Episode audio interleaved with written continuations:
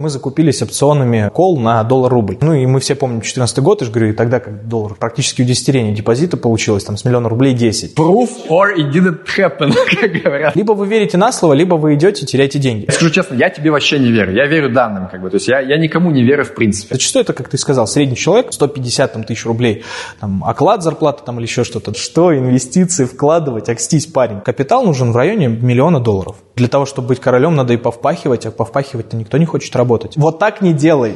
Будет больно. Всем привет, меня зовут Павел Комаровский, это канал Russian Avance, где мы пытаемся найти разумные ответы на жизненные вопросы. И сегодня мы обсуждаем инвестиции. У нас в гостях Никита Костанда, основатель компании по управлению благосостоянием Family Trust Group и G1 Limited, автор телеграм-канала «Блог независимого финансового советника» и авторского курса по инвестициям «Разумный инвестор». Привет, Никита. Привет, Паш. Спасибо большое, что пришел. Рад тебя видеть у нас в гостях. Взаимно. Мне кажется, будет очень интересный разговор. А, давай начнем традиционно с того, что ты расскажешь о том, как вообще ты пришел к инвестициям и, ну вот, собственно, когда это произошло, какой у тебя опыт и так далее. Интересный вопрос. А, к инвестициям, можно сказать, меня привела сама жизнь. Да? То есть, как бы, если говорить откровенно, то я с самого детства а, мечтал стать финансистом, да, то есть, но потом как-то жизнь повернулась, и я ушел в физико-технический факультет, поэтому вот. А, но глобально получается так, что ну, с детства, грубо говоря, я был предпринимателем, то есть сначала я развивал бизнес с отцом, это мини-производство было там, бытовки, там, гаражи, гаражи, да, то есть как бы ангарные помещения и так далее. То есть, ну, как бы мы это производили, поставляли и так далее. Ну, потом, естественно, а с родителями бизнес не очень удобно вести, я ушел э, в собственный, то есть на тот момент я очень а, любил э, ну, всякие организовывать праздники, мероприятия и так далее. Ну, то есть такой был персонаж, да, то есть как бы выступал на городских мероприятиях, и, соответственно, как бы это мне не помешало сделать свою компанию по детским праздникам. Вот. А, но со временем, естественно, я в один момент прочитал книгу Роберта Киосаки «Бедный папа, богатый папа», я вспомнил о том, что все-таки, блин, я не тем занимаюсь, то есть как бы мне все-таки нравится вот, ну, что, что-то с деньгами связанное, да, то есть как бы с финансами, и я почему-то сдал, тогда я узнал о слове там акции, да, то есть там трейдинг, а, вот, это первое слово, я думаю, о, я хочу быть трейдером. Это когда произошло? Вот, это 10-11 год, то есть это вот, вот туда. Вот, и, естественно, я попал, э, первым делом я попал в телетрейд, это Форекс, вот, ну, потому что как, как я попал, да, то есть, как бы, естественно, когда ты приходишь к осознанию инвестиций, а в окружении зачастую не у кого спросить, да, с чего начать, да, то есть, как бы, некому задать этот вопрос, а если ты задашь этот вопрос, то ты будешь выглядеть как, ну, как минимум нелепо, да, то есть, на тебя посмотрят и скажут, что инвестиции вкладывать, акстись, парень, то есть, как бы. И у меня была такая ситуация, и единственный, кому я мог задать вопрос, это был Google, да, то есть, как бы, когда я вбил в Google, там, как стать трейдером, вот, а самые массово рекламируемые компании, естественно, это были Форекс-компании, то есть там всякие Альпари, Телетрейд и так далее. То есть и выбрав первую просто-напросто, потому что там было какое-то обучение, да, то есть как бы я пошел туда, ну, естественно, то есть как бы меня это затянуло. Сколько ты заработал сразу, признавайся? Я не заработал. Э, собственно, история тривиальная, да, то есть как бы я слил и слил там не один депозит, а, по-моему, два, и на втором депозите я остановился, хотел уже третий пополнять, то есть причем, ну, я помимо после первого слитого депозита в телетрейде я ушел в другую Форекс-компанию, потому что, типа, думал, ну, это они виноваты. Ну, на самом деле, так-то, так-то и было, да, то есть, как бы, вот, но глобально я поменял второго дилера, да, то есть, как бы, к другому ушел, ну, и на третий момент, на третьем дилере я уже остановился, то есть, где-то как раз вот уже был 12 год, там 12 или 13 то есть я ушел, э, думаю, так, надо что-то делать с этим, и я начал изучать уже фьючерсы и опционы, то есть я не сдавался с трейдингом, вот. И э, нашел ну, хорошего, хорошего человека, который, собственно, дал мне а, фундамент, на котором я дальше начал развиваться, именно по э, спекуляциям, по трейдингу, то есть э, фьючерсы, опционы, то есть я углубился полностью в этот рынок, и, в принципе, у меня начало получаться. Это есть... кто-то известный, твой учитель? Нет, это неизвестный, он такой больше кулуарный, да, то есть я на него чисто случайно попал, то есть э, тоже шаря по интернетам, общаясь с людьми, то есть и мне, а, ну, я даже уже не помню, кто мне его порекомендовал, то есть сказал, слушай, иди, тебе, уверен, понравится. Вот, и я, собственно, пошел, я же говорю, он меня, ну, то есть наставил на путь истины, а дальше это, на самом деле, инвестиции трейдинг – это путь самопознания, скажем это так, да, то есть как бы тебе могут дать направление, могут дать фундамент, но дальше ты должен э, копаться в себе и искать вот свое, э, свой, ну, свой путь, так сказать, да, потому что повторить путь чужого не получится.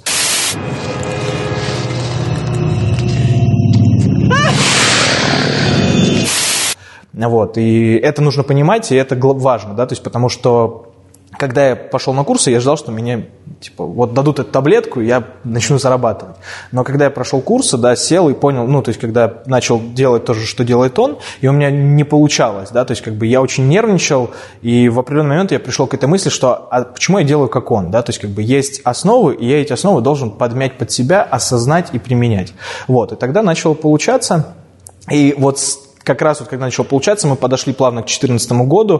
В 2014 году получается так, что у меня уже, ну, там, была, был свой, так сказать, круг, вот, э, некоторые там людей, клиенты. Кого ты имеешь в виду, последователей? Или как нет, не последователей, э, нет, отнюдь. Э, ну, с кем общались, то есть вертелись, ну, как, грубо говоря, назовем это чат, да, то есть как бы там идеи, да, там разбор рынка, текущая ситуация, новости, ну, вот этот весь драйв, вот, азарт.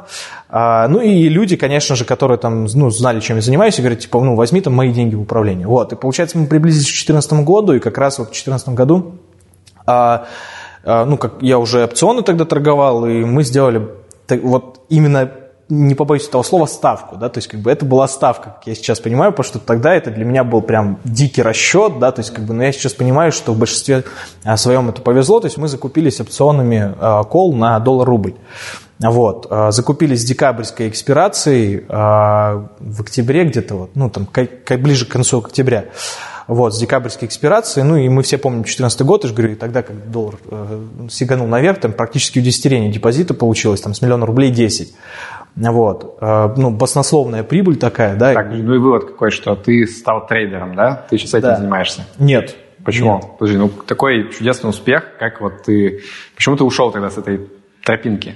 Вот, ушел, потому что на личном опыте подтвердил статистику, что 80% людей э, ну, теряют деньги, да, то есть и не потому, что я терял деньги, потому что после как раз этого успеха была попытка создания своей инвестиционной компании, у меня было 10 трейдеров на старте, там, ну, в моменте там, до 15 доходило, которые управляли капиталом, в большинстве, ну, в большинстве своем моим, да, вот, э, и, соответственно, все эти профессиональные управляющие там, с, с трек-рекордами, да, то есть с историей, там, с которые управляли там, миллионами долларов депозитами и так далее, они либо не зарабатывали, либо зарабатывали существенно ниже, там, чем просто купить индекс. Подожди, ну а зачем тебе было 10, если ты вот как бы личным примером доказал, что ты вроде как можешь, зачем тебе другие люди, которые будут управлять? Я хочу бизнес. То есть я всегда стремился к бизнесу, я не хотел замыкаться. Вот я как раз вот потом, когда вот, этой, вот эта штука не пошла, это уже был конец 2015 года. Я, грубо говоря, стал отшельником, назовем это так, и ушел вот как раз сам. Я сказал, что все, буду сам торговать.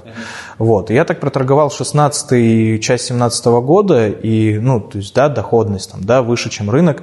Но когда, ну, оно просто получается так, что оно все параллельно, вот одно, то есть пока я торговал, да, то есть я параллельно там изучал вот там инвестиции, там акции и так далее, и вот оно одно на другое наслаивалось, и у меня потихоньку формировалась философия и там подходы, вот, и получается как раз, когда, э, ну, я торговал вот сам дома, я а, со своим партнером, уже текущим, да, на этот момент получилось так, что у нас а, появилась возможность ездить в Европу в хедж-фонд, то есть посмотреть, как там обстоят дела изнутри, как управляются крупные портфели, как там отбирается все, ну и так далее. И тогда я там познакомился с таким понятием, как пассивные инвестиции. Кто-то мне вот, да, кинул удочку. Мы с них собираем 2% плюс 2%, а сами пассивно вкладываемся на самом деле. Да? Ну, плюс-минус так и было, но нет. Э, это мне сказал просто человек, там мимолетом мы общались, то есть и он э, просто рассказал, что типа вот есть направление, он сейчас типа будет уходить там, из этого фонда и сам этим заниматься. Вот. Но я что-то эту удочку захватил и начал это, э, раскручивать, да, этот клубок, вот, ну, уже накладывая на весь свой э, прошлый опыт, и получается так, что я сел в определенный момент, то есть, ну, где-то в середине 2017 года, сел и задал себе вопрос, так, окей, а давай сравним, то есть я сравнил свою деятельность, ну, то есть э, вот то, что я торговал, да, и получал доход, и с тем, чтобы я получил, просто составив пассивный портфель. И, ну, да, там доходность оказалась больше, да, вот э, в активной торговле, в спекуляциях и так далее – но я не учитывал косвенных издержек. А когда я учел косвенные издержки, да, Косвенное то есть это что, время? Время – это оплата терминалов, то есть там тот же терминал Volfix для объемов, он там стоит 100 долларов в месяц, да, то есть как бы погоды там 1200. Немного, да, но как бы, но все равно копеечка, то есть там другой терминал, там тот же Bloomberg, да, то есть он тоже серьезных денег стоит. Вот, и одно на другое там накладывается, и ты приходишь к тому, что по факту-то ты не особо-то и впереди, а времени тратишь много. И вот с того момента я как бы переосмыслил и понял, что ну, как бы мне незачем да, там стремиться, меня устраивает эта доходность, но более того, это очень эмоционально. То есть я себя не видел, я за вот эти вот полтора года, я, ну, я думал, я взвою, потому что как бы все время в четырех стенах, да, то есть как бы психологически не мое было. Вот, и я как бы как раз вот к середине 2017 года я осознал, что вот портфельные инвестиции это все-таки больше, да, то, как нужно. Вот. Естественно, параллельно было много других проектов, то есть и майнинг криптоферм, то есть и инвестиции в роботов, и инвестиции там, в хедж-фонды, потому что ну, как бы ты общаешься, да, то есть ты как бы торгуешь, плюс там мы с, с партнером да, сошлись, и ну, как бы вдвоем пробовали, да, вот э, щупали, ну, спросить-то не у кого. И, соответственно, вот э, получается такой концентрат у меня опыта за короткий промежуток времени, там буквально 3-4 года, э, такое чувство, что я прожил все 15 лет Потерь, естественно, оказалось больше, чем э, дохода, да, из этих всех, э, ну, я имею в виду мыторс, да, то есть ну, попыток заработать и так далее. Вот. Но в конечном счете я, в принципе, не жалею ни, ну, ни на капельку, потому что я пришел к тому, что есть сейчас. Да, то есть сейчас есть э, абсолютно спокойная работа, то есть как бы я вообще не парюсь. То есть я знаю, что если я пропаду, исчезну, не знаю, там усну мертвым сном, с моим портфелем ничего не случится, даже если не буду ребалансировать, и мне это успокаивает и радует. Ну, то есть у тебя сейчас прям классический пассивный совершенно портфель, да? Да. Да, то есть, ну, как бы никакой активной работы. Ну, понятное дело, есть там некоторые венчурные проекты, ну, там такая как крипта, например, да, то есть, как бы, ну, как ее не купить, да, то есть, когда они все говорят, как бы, естественно, я не, не обошел стороной, купил крипту. Вот. На какую долю портфеля? Это абсолютно э, не так. У меня э, портфель, в общем, деньги делятся по целевому назначению. То есть это не значит, что есть общая куча денег, да, то есть как бы я ее там распределил. Нет. То есть у этой, эта общая куча денег делится на определенные целевые фонды, то есть, ну, предназначенные для каждой цели, да, то есть там этот пенсионный фонд, он по одному управляется, то есть это там, э, ну, там накопительный фонд на определенную цель, да, там это там фонд, допустим, там детей там или еще что-то. Вот. Эти деньги распределены таким образом, то есть и есть инвестиционный фонд, это тот фонд, который, ну, вот как тебе сказать, если я его профукаю, вот, то мне, в принципе, ни холодно, ни жарко не будет. Вот на эти деньги из этого фонда я и купил крипту. То есть на тот момент это было там 10%. То есть сейчас это где-то 12%. 10% от как бы инвестиционного фонда, да. ты имеешь в виду? Да. Это просто интересная тема, вот как, как бы для самого себя поделить на эти корзины, да, большие. То есть вот я лично про себя, если честно, думаю скорее, ну, типа, термином всего капитала, да, то есть я понимаю, что у меня там что-то там в недвижимости, там что-то, не знаю, в той же самой крипте, там какая-то капелюшечка, что-то это вот как бы раз, в разных брокеров, да, портфеле, но для меня как бы это все едино на самом деле, да, то есть вот я как бы не разделяю на какие-то прям корзины, у тебя получается другой подход, и вот как ты к этому подходишь, да, то есть по каким принципам ты делишь на вот разные эти кучи? Ну, так все очень просто. У каждого человека есть какие-то цели или желания. Там, кому-то яхту купить, да, то есть кому-то там квартиру купить, кому-то там еще что-то там в бизнес, да, создать. Вот тебе и цели, вот и целевые фонды, которые, ну, это все... Мне когда-то понравилась фраза, я ее услышал, мне сказали, что любую мечту можно экстраполировать в деньги, да, то есть как бы... То есть, э, и, соответственно, ты берешь свою мечту, которую ты хочешь, да, делаешь из этой мечты цель, эту цель конвертируешь в деньги и получаешь фонд, если у тебя есть необходимая сумма, ну, допустим, там, образование ребенку, да, ну, если ну, брать из деятельности, да, из практики, то есть образование ребенку, образование сколько-то это стоит. То есть, ну, к примеру, там за рубежом там 100 тысяч э, долларов возьмем, да, то есть, грубо говоря, если у тебя, ну... А, это в год а, ты имеешь в виду? Нет, почему? Ну, я беру э, за 5 лет, ну, такое вот самое базовое, да, то есть, как бы, вот, вот там 20 тысяч долларов э, 10 стоимость образования, 10 там проживания, да, то есть, ну, как бы по, по, по минималке, скажем это так. Вот, то есть 100 тысяч долларов за там, 5 лет, да, за магистратуру, грубо говоря. То есть, если у тебя есть эта сумма сразу, то ты взял, выложил ее, положил и разместил. Да, то есть в зависимости от горизонта инвестиций это будет разный набор инструментов, которые будут входить вот в этот целевой фонд. То есть, естественно, это будут пассивные инвестиции, то есть сформированные ну, то есть из классов активов, доступных простых биржевых, да, то есть как бы никакой там недвижимости реальной и так далее. Но в зависимости от срока будут разные там, набор да, этих классов активов. То есть, ну, это как один из фондов, да, то есть другой из фондов пенсионный. То есть мы все хотим там в определенный момент перестать работать, да. Вот. Ну, как, как перестать работать? Лично я, допустим, по себе хочу сказать, что я не перестану работать. То есть, ну, как бы я себе не представляю так, что мне там 55 стукнуло или 60, я все, я не работаю. Может, я начну работать только в удовольствие. Вот. Ну, даже не только в удовольствие, в принципе, я сейчас не работаю, да, не в удовольствие. То есть мне нравится то, чем я занимаюсь. Я имею в виду к тому, что, ну, как, как общее, да, вот общая мечта, то есть fuck the money, да, есть э, в Америке да, такое движение. Money. Вот, э, и, соответственно, типа, вот не хочу работать, хочу там путешествовать и так далее. Нет, ну, как бы, я считаю, что работа, она заставляет расти, по крайней мере. Вот, и вот тебе, пожалуйста, твой фонд, да, то есть ты определяешься, сколько тебе нужно пассивного дохода, через какой срок, и рассчитываешь необходимый капитал. Если он есть уже на текущий момент, что, в принципе, редко бывает, да, то есть как бы, то ты его взял, и положил, да, то есть как бы все. И вот по таким форматам ты распределяешь деньги. И вот когда ты по всем своим целевым фондам, все свои целевые фонды наполнил, да, то есть как бы либо распределил свой свободный денежный поток для, направления, для наполнения этих фондов, у тебя остается вот, вот этот инвестиционный фонд, который, грубо говоря, если вдруг ты потеряешь, ошибешься, обожжешься, да, то есть как бы, ну там, я не знаю, что-либо угодно сделаешь, и он исчезнет, то он не повлияет на твою, ну, то есть на мою, да, жизнь. То есть я знаю, что если эти деньги из этого фонда исчезнут вообще, то есть я проиграюсь в пух и прах, да, то есть да вплоть даже до того, что я возьму их отсюда и пойду в казино, да, то есть как бы и там проиграю, то мне от этого жизнь хуже не станет. Но, мне кажется, для большинства это такая утопия, что, значит, я тут на детей отложил, на пенсию, на все, и у меня еще остались деньги там, значит, поиграть. Это, ну, завидую, что у тебя есть вот такая проблема, что можно деньги просто профукать и чувствовать себя при этом комфортно? Тут дело в другом. А, дело не в том, что есть, да, то есть дело в задачах. То есть а, самая большая проблема людей, вот, ну, исходя из того, что я общаюсь и так далее, вот, и из своих, да, к этому я тоже пришел, а, когда-то я таким же был. То есть у меня всегда были какие-то отмазки. То есть у меня всегда был виноват кто-то, но не я. А отмазки от чего, в смысле? От всего. То есть если мне на что-то не хватает денег, то это значит ситуация виновата. Да? То есть если мне там не хватает там, на что-то, то это значит там работа плохая. Или вот там э, кризис да, в стране, или там власть виновата. Да? То есть ну, вот кто-то виноват, но не я. И в определенный момент я пришел к мысли, что во всех своих бедах виноват, собственно, я сам. Если у меня есть задача, то я просто решу, ищу всегда пути решения этой задачи. Вот. И зачастую нужно понимать, что иногда стоит себя э, где-то в чем-то ограничить.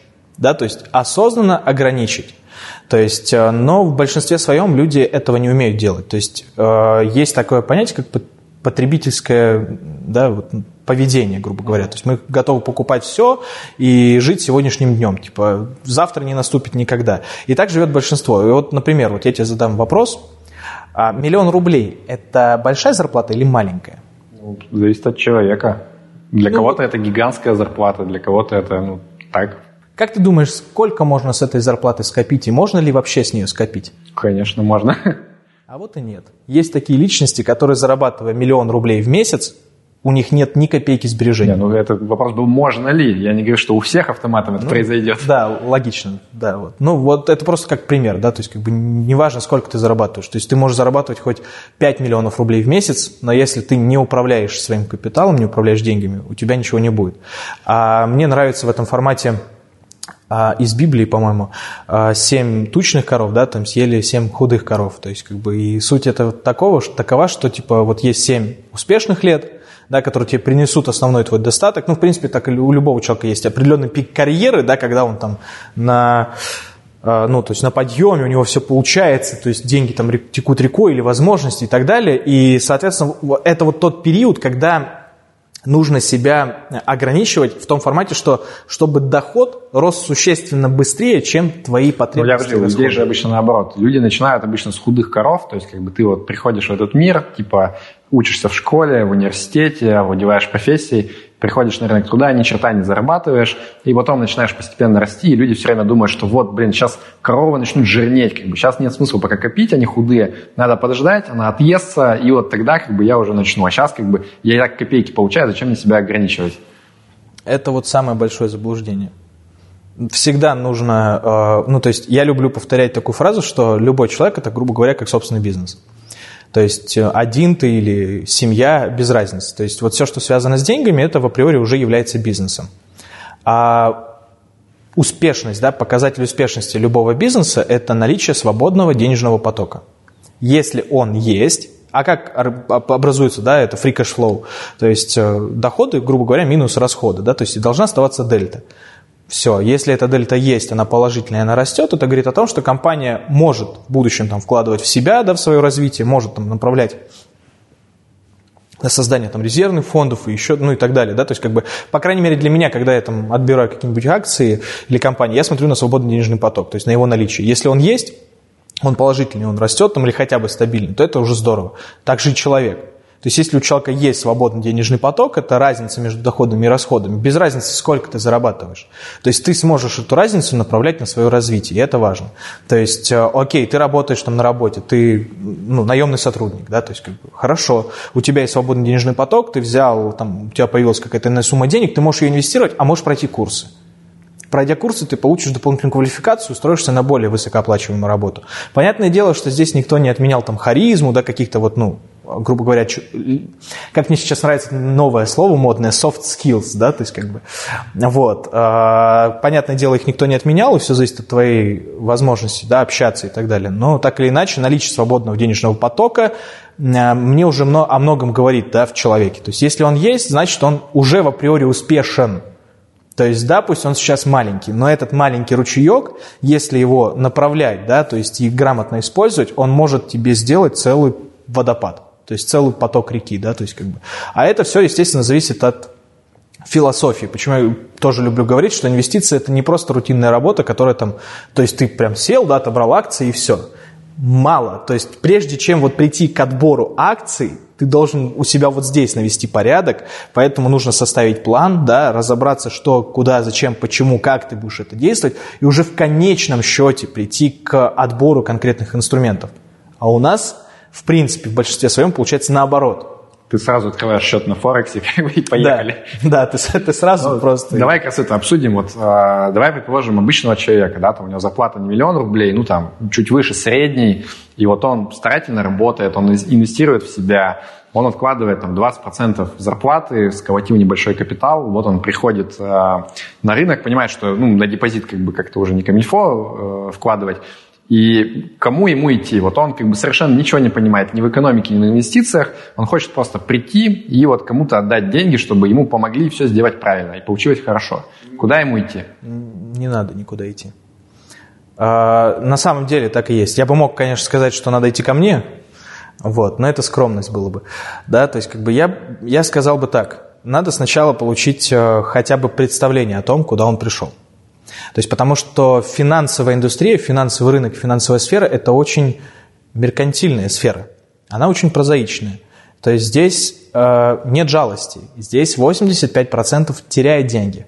И это нормально. Для того, чтобы вот эти 10% зарабатывали, большинство должно терять. Ну, теряет на чем? То есть вот э, мы сейчас о чем говорим? Что он пошел сразу Все. тренингом заниматься? Без или... разницы. Даже если Ну вот давай тогда с другой стороны зайдем. Вот тот персонаж, кого я описал, давай представим, что он как бы стандартно приходит на рынок, ему никто ничего не советует, он делает так, как обычно делают люди. Вот назови самые частые ошибки, которые люди совершают и к чему это приводит. Um, самые частые ошибки, это, естественно, ну, во-первых, это кухни. Компания кухни – это вот эти вот дилинговые центры. Что uh, это такое, скажи? Компания кухня – это ну, форекс-контора, назовем это так. То есть есть, конечно, хорошие дилинговые центры, да, то есть э, у нас на рынке очень много подмены понятий. То есть дилинговые центры называют брокерами, хотя они таковыми не являются, да, то есть как бы э, спекуляции инвестициями, активные инвестиции. В чем разница, вот по-простому, чем отличается брокер от э, кухни дилингового центра? Разница, дилинг, э, он исполняет заявки от своего имени, а брокер, он исполняет заявки от твоего имени. То есть у брокера счета сегрегированные, а дилинг, ну, грубо говоря, вот э, дилинг, он как дилер, да, то есть как бы ты ему даешь задачу, он идет и выполняет от себя. То есть, а брокер, он выставляет твою заявку на биржу, и в основном дили, дилинги работают на внебиржевом рынке, это Форекс. А Форекс это внебиржевой рынок, соответственно, э, то есть как бы у них нет лицензий необходимых. Ну, ну, пока не понимаю, чем плохо. Ну, окей, там от своего имени, от моего, какая разница? Все равно, типа, разница, делаю ставки какие-то там, торгую. Разница в том, что брокер не может закрывать заявки, то есть когда ты подаешь заявку через брокера, он должен тебя свести с контрагентом, с таким же человеком. То есть если ты хочешь что-то купить, тебе кто-то должен продать. Да, то есть как бы и брокер выводит твою заявку, и ты купишь тогда, когда у тебя появится продавец. А дилинг может, так как он выполняет заявки от своего лица, то он может быть тебе контрагентом. Ну, то есть, грубо говоря, э, брокер мне просто как посредник помогает найти контрагента, а когда я работаю с дилинговым центром, я типа против него как бы доиграю. Да, совершенно верно. То есть э, есть нормально... А чем это плохо? Э, тем, что твои потери – это доход дилинга. Ну как, он мне будет карты подтасовывать, что ли, или что будет происходить? Да, если э, дилинг не а, ну, в большинстве своем дилинги, они, как я и сказал, они не лицензируются ЦБ, да, то есть как бы они не имеют лицензию профессионального участника рынка, они зачастую зарегистрированы на каких-нибудь мусорных офшорах, такие вот как... У форексников же недавно отобрали у всех лицензии, насколько я помню. Да, но им это не помешает работать и дальше, потому что деньги уходят, ну, там пополняются вообще там такие черные используются схемы, там через WebMoney, э, то есть сидит человек какой-то в конуре, ты ему приносишь кэш, этот кэш переводится через WebMoney, там туда, ну, в общем, они как работали, так и будут работать, пока ЦБ нормально не возьмется, как в Америке, да, вот, и э, суть в том, что большинство дилингов, э, они работают с терминалом MT4, да, грубо говоря. MetaTrader 4, там сейчас MetaTrader 5, э, начали они там маскироваться, там свои терминалы какие-то выпускать, но суть в том, что они могут рисовать абсолютно любые котировки. Потому что рынок не биржевой, и, соответственно, доказать что-либо ты не докажешь. Если хочешь судиться, не вопрос, иди судись. На Офшор... Каймановых островах. Там, да, да, пожалуйста. Поэтому сколько было исков на телетрейд, сколько было исков там на вот э, кто там, Maxi Markets, по-моему, обанкротились, я уже, я уже не помню. Вот. И это самая частая ошибка, да, то есть, а идут потому что не знают, то есть, потому что им пообещали доходность, да, то есть, как бы, и люди, о, высокая доходность, я пошел. Поэтому я и говорю, что на начальном этапе, когда ты только пришел к осознанию, что тебе нужно инвестировать, не нужно куда-то брать свои деньги и идти, да, то есть их отдать и быстрее от них избавиться. Не, ну окей, ты сейчас как бы радикально взял вариант, да, когда человек прям типа я сейчас буду трейдером, буду сидеть. Нет, даже не там... трейдером, они же там предлагают и систему автоследования, и доверительное управление, и сигналы, и да, все что угодно. Это так, такой же целый мир, то есть поэтому и зачастую э, обычный человек даже может и не, не заметить подвоха. Не, ну хорошо, ладно, я понял. Значит, нельзя идти к форексникам, ко всяким мутным, да. да? Что еще не надо делать? Что еще обычно делают неправильно? Э, отдавать доверительное управление различным частным управляющим. А чем плохо? Вот есть умный, там, у меня Вася какой-нибудь есть знакомый, я знаю, что он трейдер хороший, там, или инвестор даже, как Уоррен Баффет, он все сделает хорошо. Ну, возвращаемся к вопросу о том, что, во-первых, 80% да, даже профессиональных управляющих проигрывают рынку. Вот. А закончим тем, что если ты только пришел к инвестициям, вряд ли у тебя есть какой-то знакомый там супер Вася управляющий. А если он знакомый супер Вася управляющий, то вряд ли он будет нуждаться в деньгах, потому что действительно там хорошие управляющие, они либо их уже куда-то забрали, они где-то сидят, либо это нехорошие управляющие. А в большинстве своем я хочу сказать, что 90% это плохие управляющие. может быть, я как-то смогу отличить. Вот я посмотрю как бы на его результаты предыдущие, да, я увижу, что там все хорошо, ну, видимо, он хороший ты не сможешь оценить его стратегию, можешь чисто повести. Это зачастую так и бывает, особенно там на растущих рынках. Опять-таки, где Вася работает? На каком рынке он работает? На рынке акций, на рынке облигаций, на фьючерсах, на опционах, да, то есть как бы на э, Форексе. Просто я это все перепробовал, я же говорю, у меня было много управляющих, и я свои деньги давал. То есть, э, и тоже в качестве примера, почему нельзя идти к управляющему, да, то есть вот просто обычно тоже люди как, не по, вряд ли по знакомству идут. Они залазят в интернете, где-то какие-то конференции и так далее, и вот там управляющий, да, там вот там курс, вот там беру деньги в управление. И есть такая штука, как перелив капитала. Многие, ну не многие, а есть определенные личности, которые этим балуются.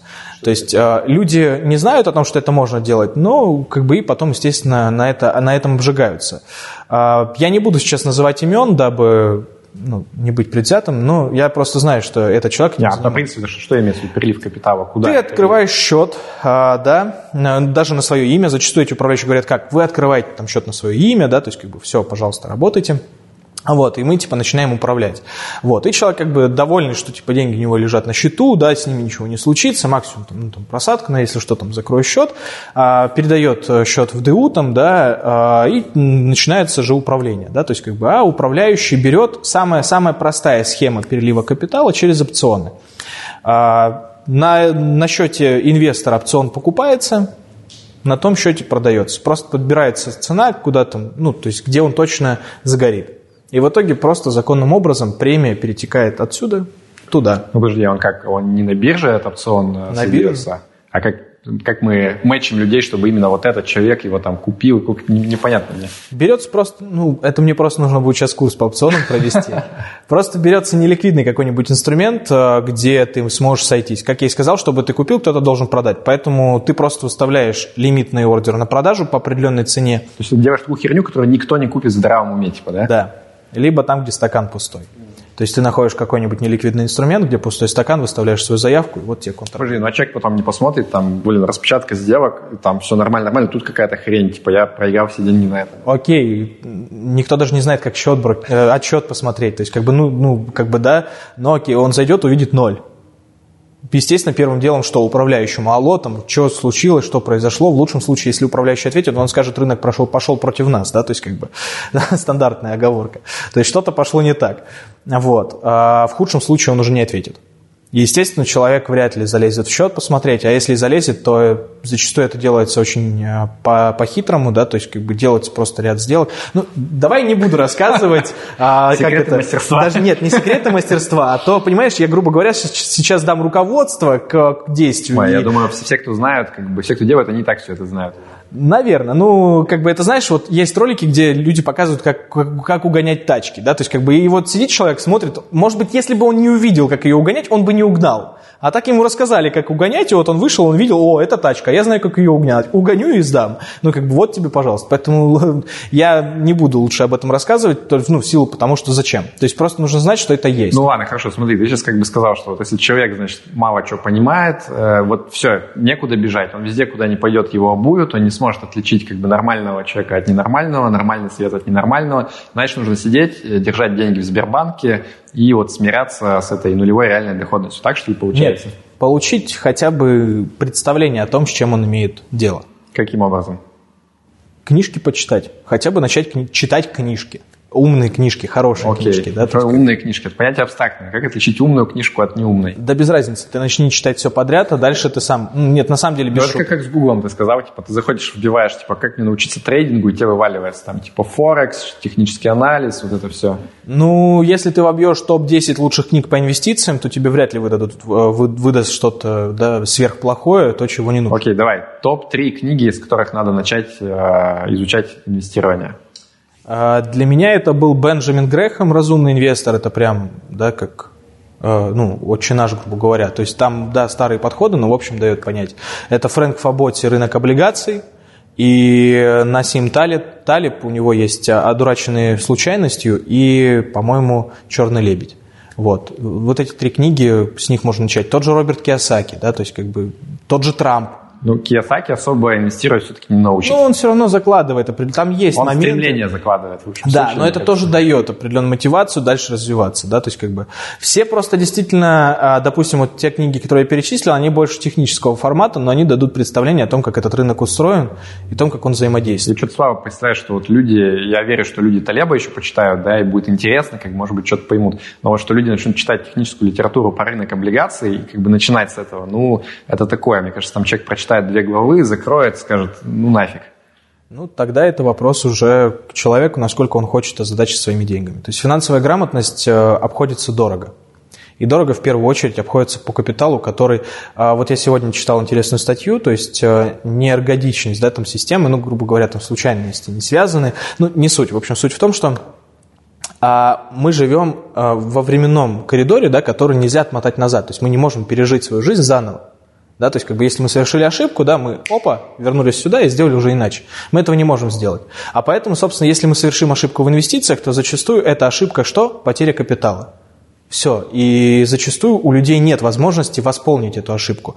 Поэтому тут выбор стоит за человеком. Либо он все-таки получит минимальный уровень знаний, да, то есть как бы, чтобы не совершить эту ошибку, которая будет фатальной по большому счету, да, вот. Ну, либо же, ну, то есть это выбор каждого. То есть я в определенный момент сделал выбор. То есть, но ну, я пошел по пути, то есть я просто в силу своего возраста, да, то есть можем сказать так, что я довольно рано заинтересовался, в принципе, сферой инвестиций, вот, еще в студенческие годы, да, если там говорить там, в 2010 году, я был еще студент, ну, как студент, да, вот.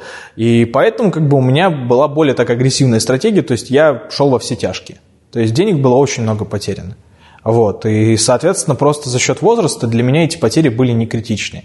Но в большинстве своем, если мы сейчас посмотрим, у нас, ну, по крайней мере, по моей практике, у меня клиент старше меня – вот, то есть в среднем минимальный возраст, который вот ко мне обращаются люди, там 36, 37 и выше лет, да, то есть как бы как минимум это разница там в 11 лет, там в 10, 9 лет, да, то есть как бы вот. И у них там уже есть семьи, есть дети, и естественно как бы для них вот эти ошибки, они становятся уже фатальными.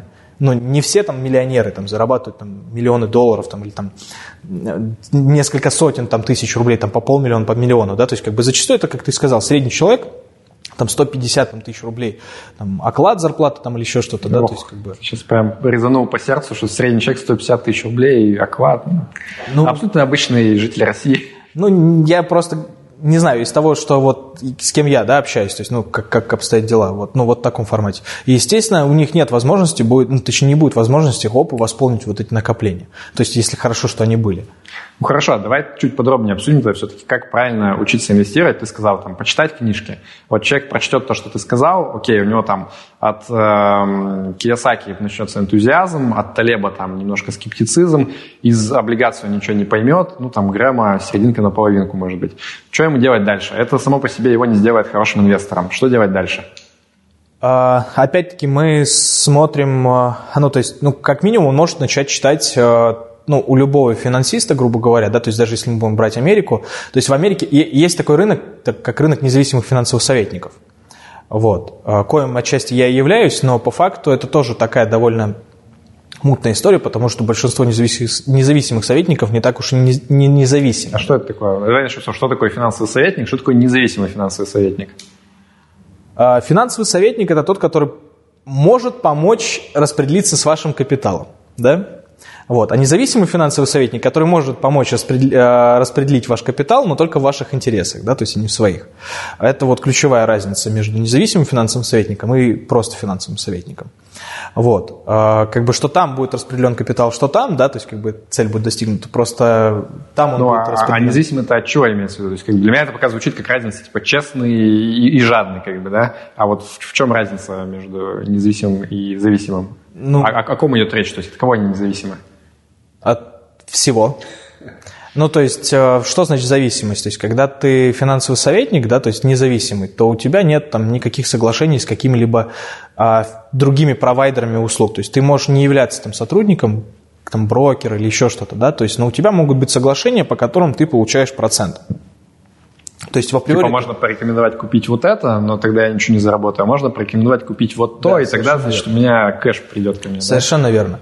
Вот. И получается вот в этом и суть, да, то есть что независимый советник, он абсолютно полностью независим, то есть, он, ну, то есть ему платит исключительно клиент.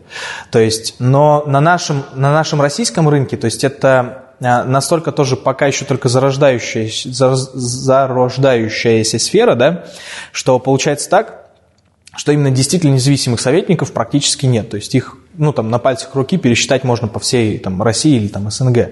Вот. В большинстве своем это условно независимые, либо просто финансовые советники там, финансовых структур, там, банков, брокеров, там, страховых компаний, а условно независимые это те, которые обвешались различного рода партнерками с теми же там, страховыми компаниями, а, там, хедж-фондами разными и так далее, да, то есть и, как говорится, доят клиента по комиссиям.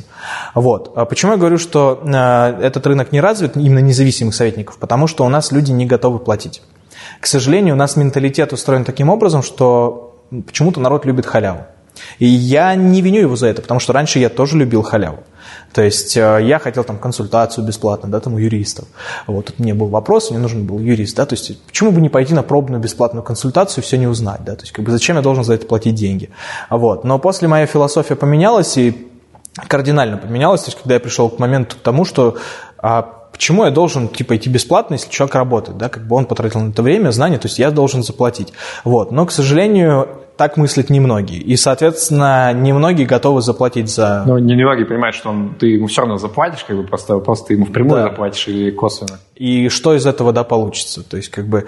И получается так, что люди не готовы платить и не готовы платить много, да, то есть, как бы, естественно, если там у тебя консультация стоит 5000 рублей, то ты в априори не можешь быть независимым. То есть даже если она там стоит 15 тысяч рублей, ты в априори не можешь быть независимым, потому что, допустим, есть стоимость привлечения там, клиента, да, то есть чтобы человек к тебе пришел, он должен о тебе узнать. Это там либо реклама, либо еще, ну, то есть в любом случае какая-то реклама, да, то есть какие-то затраты. И зачастую стоимость клиента именно в финансовой индустрии, она там может достигать там до 10 тысяч рублей, да, один человек, то есть один клиент, который у тебя что-то купит.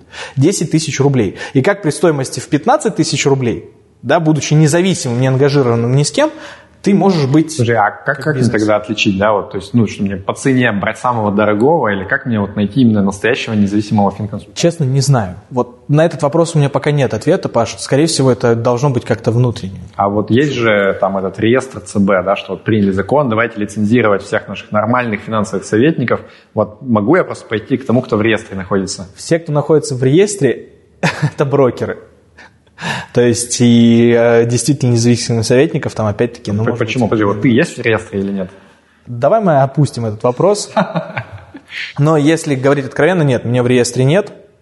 Почему? А, по объективным причинам. Я просто не хочу их озвучивать, потому что ну, в большинстве своем они связаны именно непосредственно с самим законом и тем, как он устроен. То есть, как минимум, как минимум а, вот, допустим, брать а, ситуацию, да, если ты оформлен как компания, да, то есть, ну, ты как бы ты платишь НД, ну, то есть, ты не платишь как финансовый советник НДС, да, то есть, как бы, а если ты как ИП просто сам на себя работаешь, ты должен платить НДС со своих услуг. То есть, допустим, если у тебя консультация стоит 15 тысяч рублей, заплати НДС 20%. Как бы, ну, как по мне, это ну, бред сумасшедшего. Дальше вступление в СРО, то есть я должен платить там бешеные суммы денег, а, то есть а, за то, что я просто нахожусь в СРО и от, за это ничего не получаю. То есть, естественно, все эти косты, они будут ложиться на конечного клиента, который так не готов платить. Вот, и... То, вот просто мое понимание какое было, что типа Раньше это был там дикий запад, да, каждый мог говорить, там, я финансовый советник, делать, что хочет. Сейчас ты бы сказал, ребята, вот кто финансовый советник, вы должны делать вот так вот в рамках там нашей лицензии и так далее. То есть а как, как вот это работает так, что человек может быть финансовым советником, но при этом не под ЦБ? То есть как бы... Закон инвестиционных советников касается тех, кто дает конкретные инвестиционные рекомендации. Вот. А, поэтому, собственно, ну, опять-таки, отвечая на вопрос, да, то есть давай посмотрим просто, кто там в этом совете, а, в этом реестре. Атон, Альфа-Капитал, Сбербанк, э, Сбербанк. Не, я понимаю, почему далее. же там реально как бы сложные требования, которые легко сделать только крупным игрокам. Дело даже не в требованиях. Ну, то есть а, рынок независимых советников, он должен регулироваться отдельно. То есть нельзя делать независимого советника профучастником рынка, да, то есть как бы а, это введение кучи документации и так далее. То есть как только ты попадаешь в реестр инвестсоветников, считай, что ну, вот у тебя косты возрастают в, в X раз. То есть даже не на 20%, не на 10%, а в X раз. То есть, и, ну, смысл мне, ради того, чтобы я там в реестре был, да ради бога. Ну, то есть, как бы, окей, не вопрос. То есть, ну, мне, мне не надо, у меня там люди сами ко мне приходят, да, то есть, там, по, а, там, ну, потому что там клиент порекомендовал там клиенту, да, то есть, он пришел, тот порекомендовал тому-то. Ну, то есть, мне сарафанки более чем достаточно. Вот, я что пытаюсь понять, просто я знаю, как бы, э, ну, там, я начал ходить тоже на всякие конференции портфельных инвесторов и так далее. Я знаю, что вот там есть те, кто, значит, радуются, что да, у нас наконец-то приходит цивилизованный рынок, типа там лицензирование, ребята от э, брокеров, соответственно, есть те, кто вот вроде как хотел быть независимым финансоветником, потом приняли это законодательство, он сказал, ладно, блин, я понимаю, что я не удовлетворяю, косты слишком большие, я просто не буду заниматься этой деятельностью, потому что вот как бы вроде как, ну, нужно быть, нужно иметь лицензию все-таки для этого. Ты, получается, попадаешь вот в какую-то третью, да, корзину, где ты говоришь, окей, я в этом деле участвовать не буду, но я буду как бы какую-то услугу продолжать оказывать, да. я вот сейчас просто пытаюсь понять, вот как ты вписываешься в эту картину мира, то есть ты как бы какие-то немного другие услуги оказываешь, и, и, или как это работает? То есть, в моем понимании, ЦБ должен прийти и сказать, так, Никита, ты не должен этим заниматься, у тебя нет лицензии. А я этим и не занимаюсь. Это только между мной и человеком, который ко мне пришел. Окей, то ты же все равно, у тебя вот даже называется блок независимого финансового советника. Да, финансового советника. Какие услуги ты оказываешь? Вот. Э, все, ну, то есть я помогу человеку, ну, то есть услуги, прежде всего, это не отнести деньги туда, куда ему не нужно. То есть ну, это вот давай более конкретно, да, давай представим, что я, значит, человек, я к тебе прихожу угу. за каким-то советом. Вот у меня как раз есть капитал, помоги мне им распорядиться. Как вообще это выглядит? Что происходит? А, ну, что происходит? Сначала нужно определиться с истинными целями, которые есть у человека.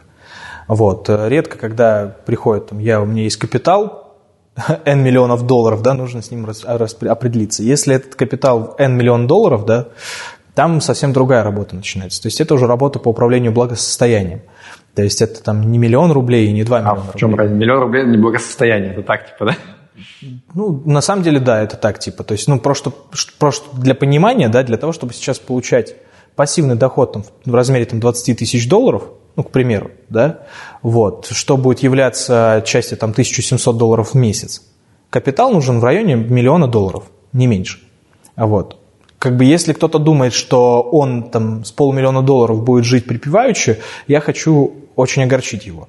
То есть большой вероятностью в определенный момент он может остаться вообще без капитала. Смотри, это ты сейчас из каких вводных посчитал? Что так вот на скидку э, там обычно берут правило 4%, да, какое-то, ну вот как там первая прикидка, и, по-моему, с миллиона долларов все-таки должно быть побольше, чем 1700 э, баксов в месяц. Э, берем миллион долларов, 4%, 40 тысяч получается за год, правильно? Мы половину оставляем, половину тратим.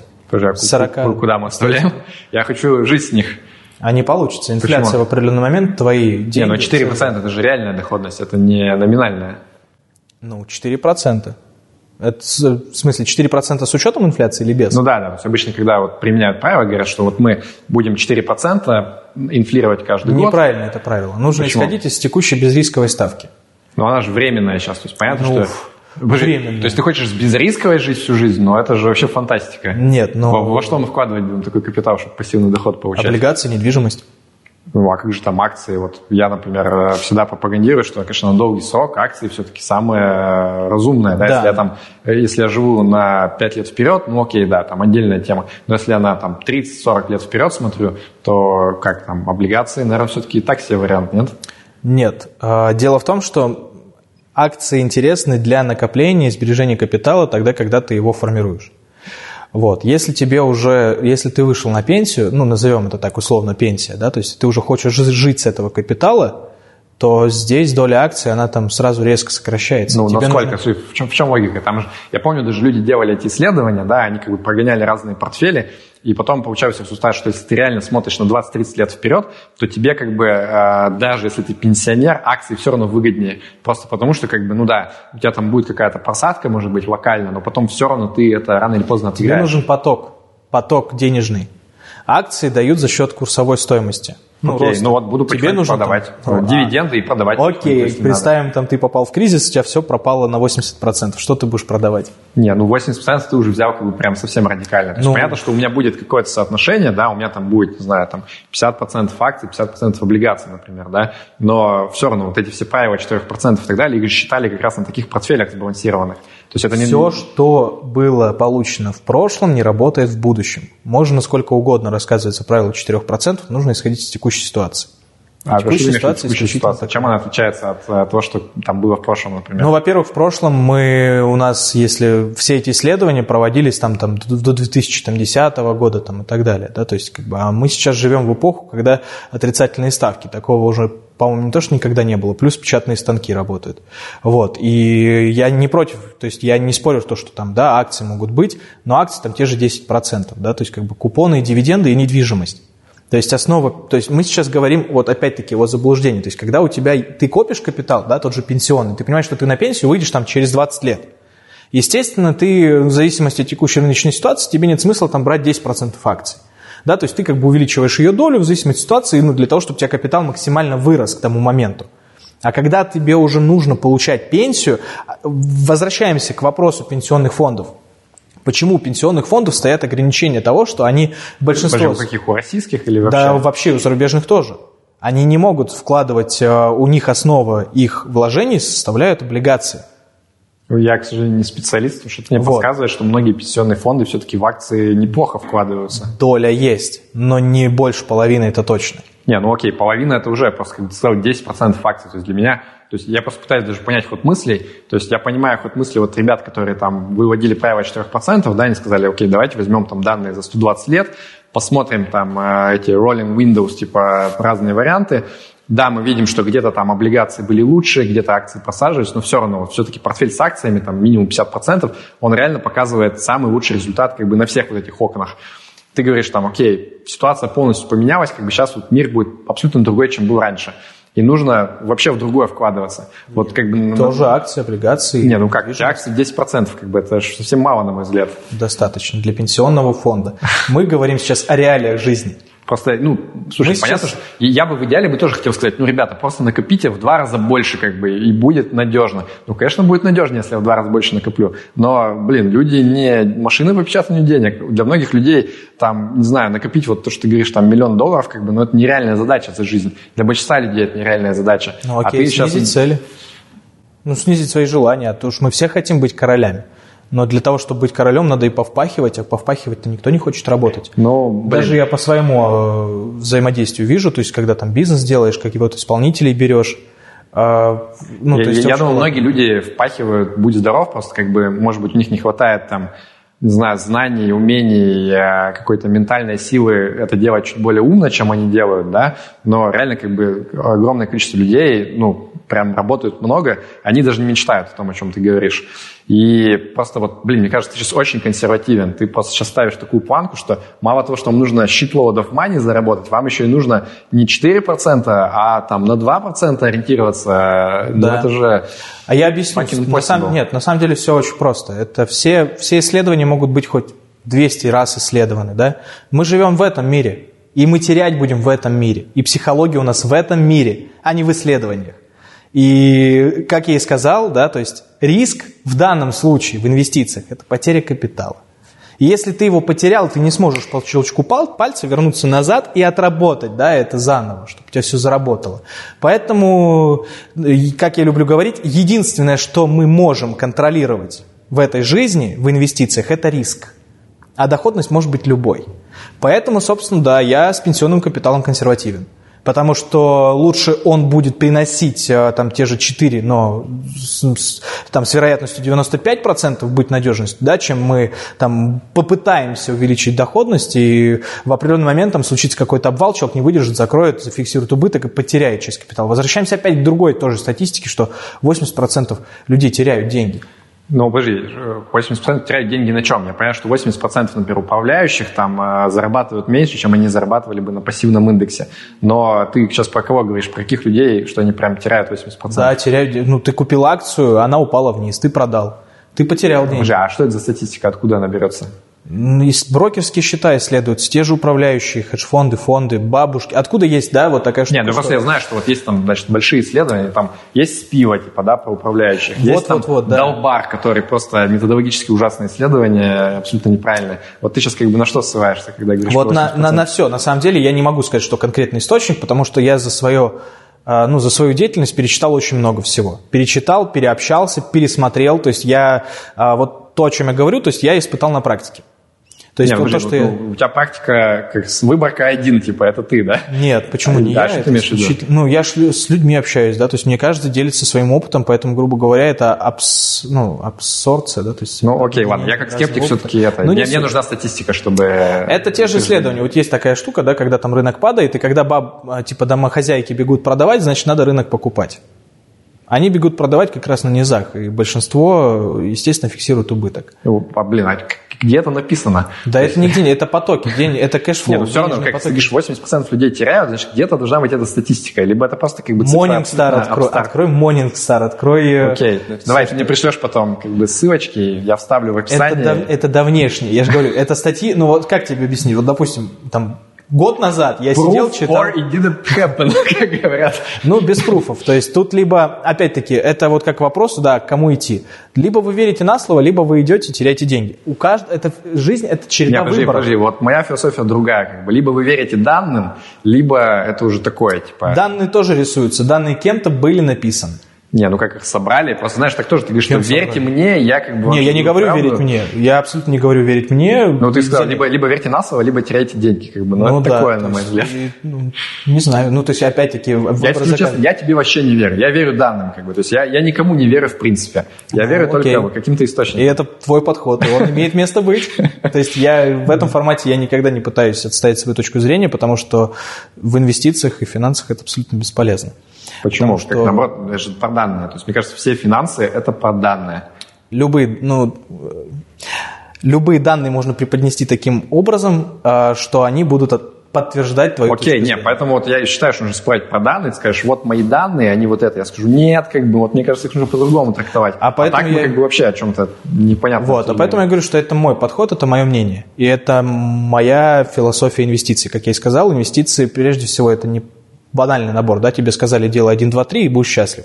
Нет, это твоя философия, это твоя жизнь. То есть твои инвестиции должны соответствовать твоему психотипу, твоим задачам, твоим срокам, твоему уровню риска. И когда оно все будет находиться в гармонии, в балансе, тогда ты будешь действительно, ну, то есть тогда ты будешь получать от этого и удовольствие, и доход да, то есть как бы, вот. А если что-то у тебя не клеится, то ты не будешь это получать. И это я вот к этому я как раз-таки пришел через свои мыторства, да, то есть через там Форекс, торговлю, спекуляции, управляющих, да, то есть кучу вот этих там а, ну, а, ошибок, да, назовем их так, вот, и выросло вот в таком формате. Поэтому я не могу сказать, что делай так, и это правильно. Нельзя в инвестициях это сказать. Я могу сказать, что вот так не делай будет больно, да, то есть как бы, а это все равно, это инвестиция, это как, вот меня спрашивают, научи меня инвестировать. Я могу тебе дать да, вот как направить, дать фундамент и основу, да, и сказать, что вот это вот не делай, это плохо, да, то есть как бы вот ну, не бери горячий чайник ну, голыми руками, ты обожжешься, да, то есть как бы, а сказать, как правильно жить, как правильно инвестировать, у каждого свой путь, у каждого свой набор инструментов, свой портфель. И это вот основная задача, которую я пытаюсь донести людям, да, то есть что не нужно пытаться скопировать чей-то портфель или украсть, он вам может не подойти, он принесет вам может принести их плохо сделать, да, то есть как бы это все равно, что там, не знаю, у тебя запор, да, ты подсмотрел у кого-то, э, ну, там, лечение, да, там, у него там, я не знаю, голова болит, да, то есть как бы, да, ты выпьешь таблетку, да. Все равно обоссался, да? Да, то есть. Рано поздно. Ладно, понятно, давай передачу переключим немножко. А, вот я хотел немножко твой бизнес обсудить, да, то есть, если я правильно понимаю, твоя основная деятельность это вот именно а, ну, как зарабатывание денег, будучи независимым финансовым советником. Я упоминал две компании по wealth management, которыми ты, ну, там, занимаешься. Управляющий партнер, да. Да. А, если как бы это не совсем секретная информация, можешь поделиться вот вообще примерно о каком объеме капитала идет речь, вот как бы которым ты помогаешь управлять, и нарисовать какой-то вот примерно средний портфель клиента. То есть что за люди, с каким капиталом, с какими целями к тебе приходят обычно? А, изначально была создана компания, ну не компания, а это Family Office J1 Limited. Вот. И делали мы изначально это для себя. То есть Что для такое своих... Family Office, скажи? А Family Office – это, ну, грубо говоря, ряд услуг, направленных на управление благосостоянием состоятельных людей. То есть те, у кого есть там крупные бизнесы, много разных активов, абсолютно разношерстных, там, начиная от просто кэша и заканчивая недвижкой, яхтами, ну и всем прочим. Да? То есть это все нужно как-то структурировать, обернуть в какую-то общую оболочку, чтобы за этим всем было удобно управлять, это было как-то а, а, объединено по разным юрисдикциям, потому что зачастую там и недвижка по разным, по, по всему миру разбросана, как бы, и это очень проблематично все объединить.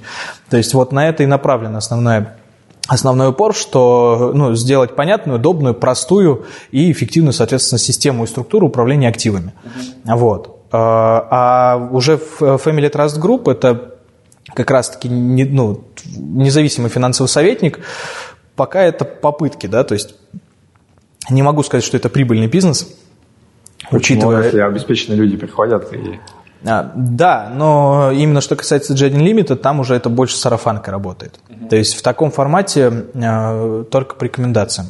То есть, э, потому что, ну, сам понимаешь, то есть доверить ну, свой капитал абы кому не, не каждый готов. То есть через интернет никто не приходит.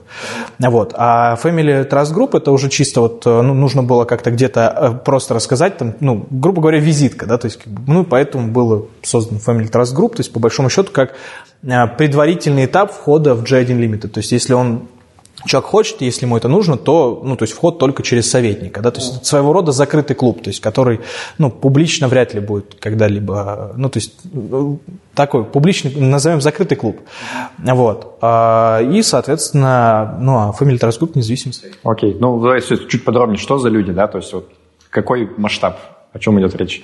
Вот. А, в среднем, а, если говорить за чек, то это от 5 миллионов долларов. То есть, ну, то, что вот объективно... Это общий капитал людей или то, что они как бы вот в управление отдают?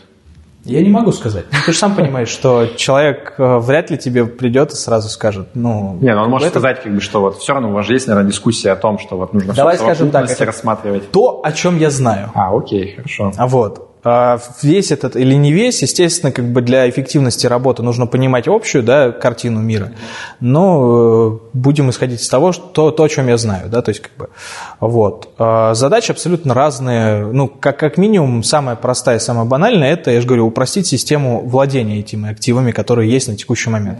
То есть это недвижка, зачастую от недвижки мы избавляемся, то есть, а, ну... Почему? А, потому что очень много объектов, э, которые, в принципе, неэффективны.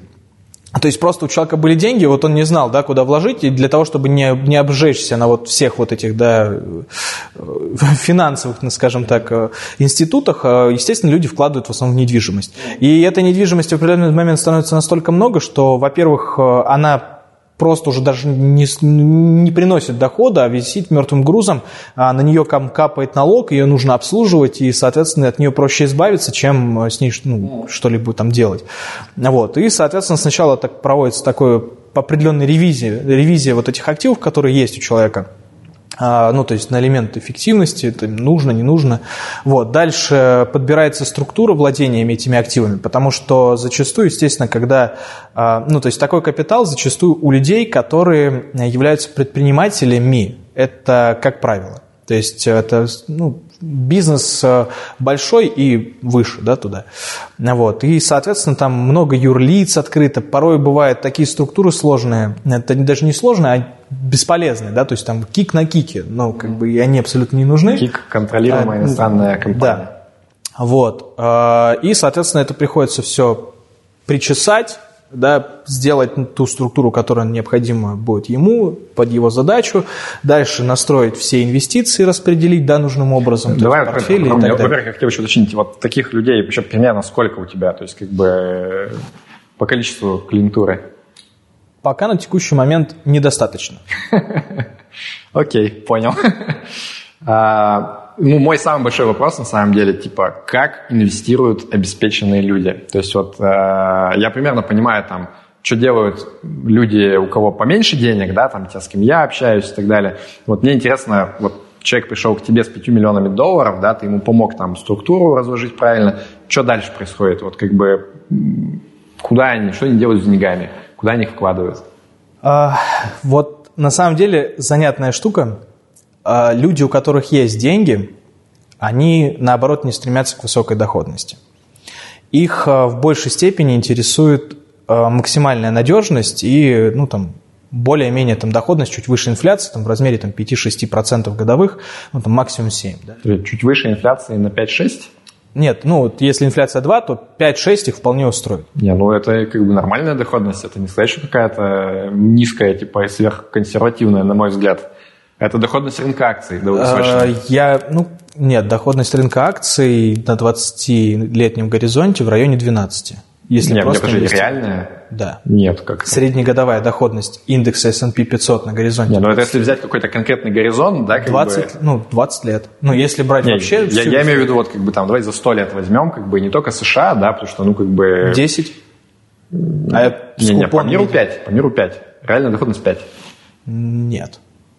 Это я точно могу сказать. Ну, давай, ты пришлешь тогда данные, потому что ну, я опираюсь на вот э, Global Investment Yearbook, то, что делают ребята, которые там Элрой, Димсон и так далее, и они постоянно обновляют, и вот у них там по миру было 5 с небольшим, а, по, по США, ну, как бы, да, по США там побольше, но тоже, типа, из ряда 6, 6,5 где-то так примерно. Ну, ну именно реально. На самом деле, ну, тоже интересно будет посмотреть ссылку, ну, не суть. Окей, ну давай, ты мне пришлешь, я в описании твою вставлю и свою, и потом как бы посмотрим, как там. Ну, у меня просто, у меня с английской Википедии.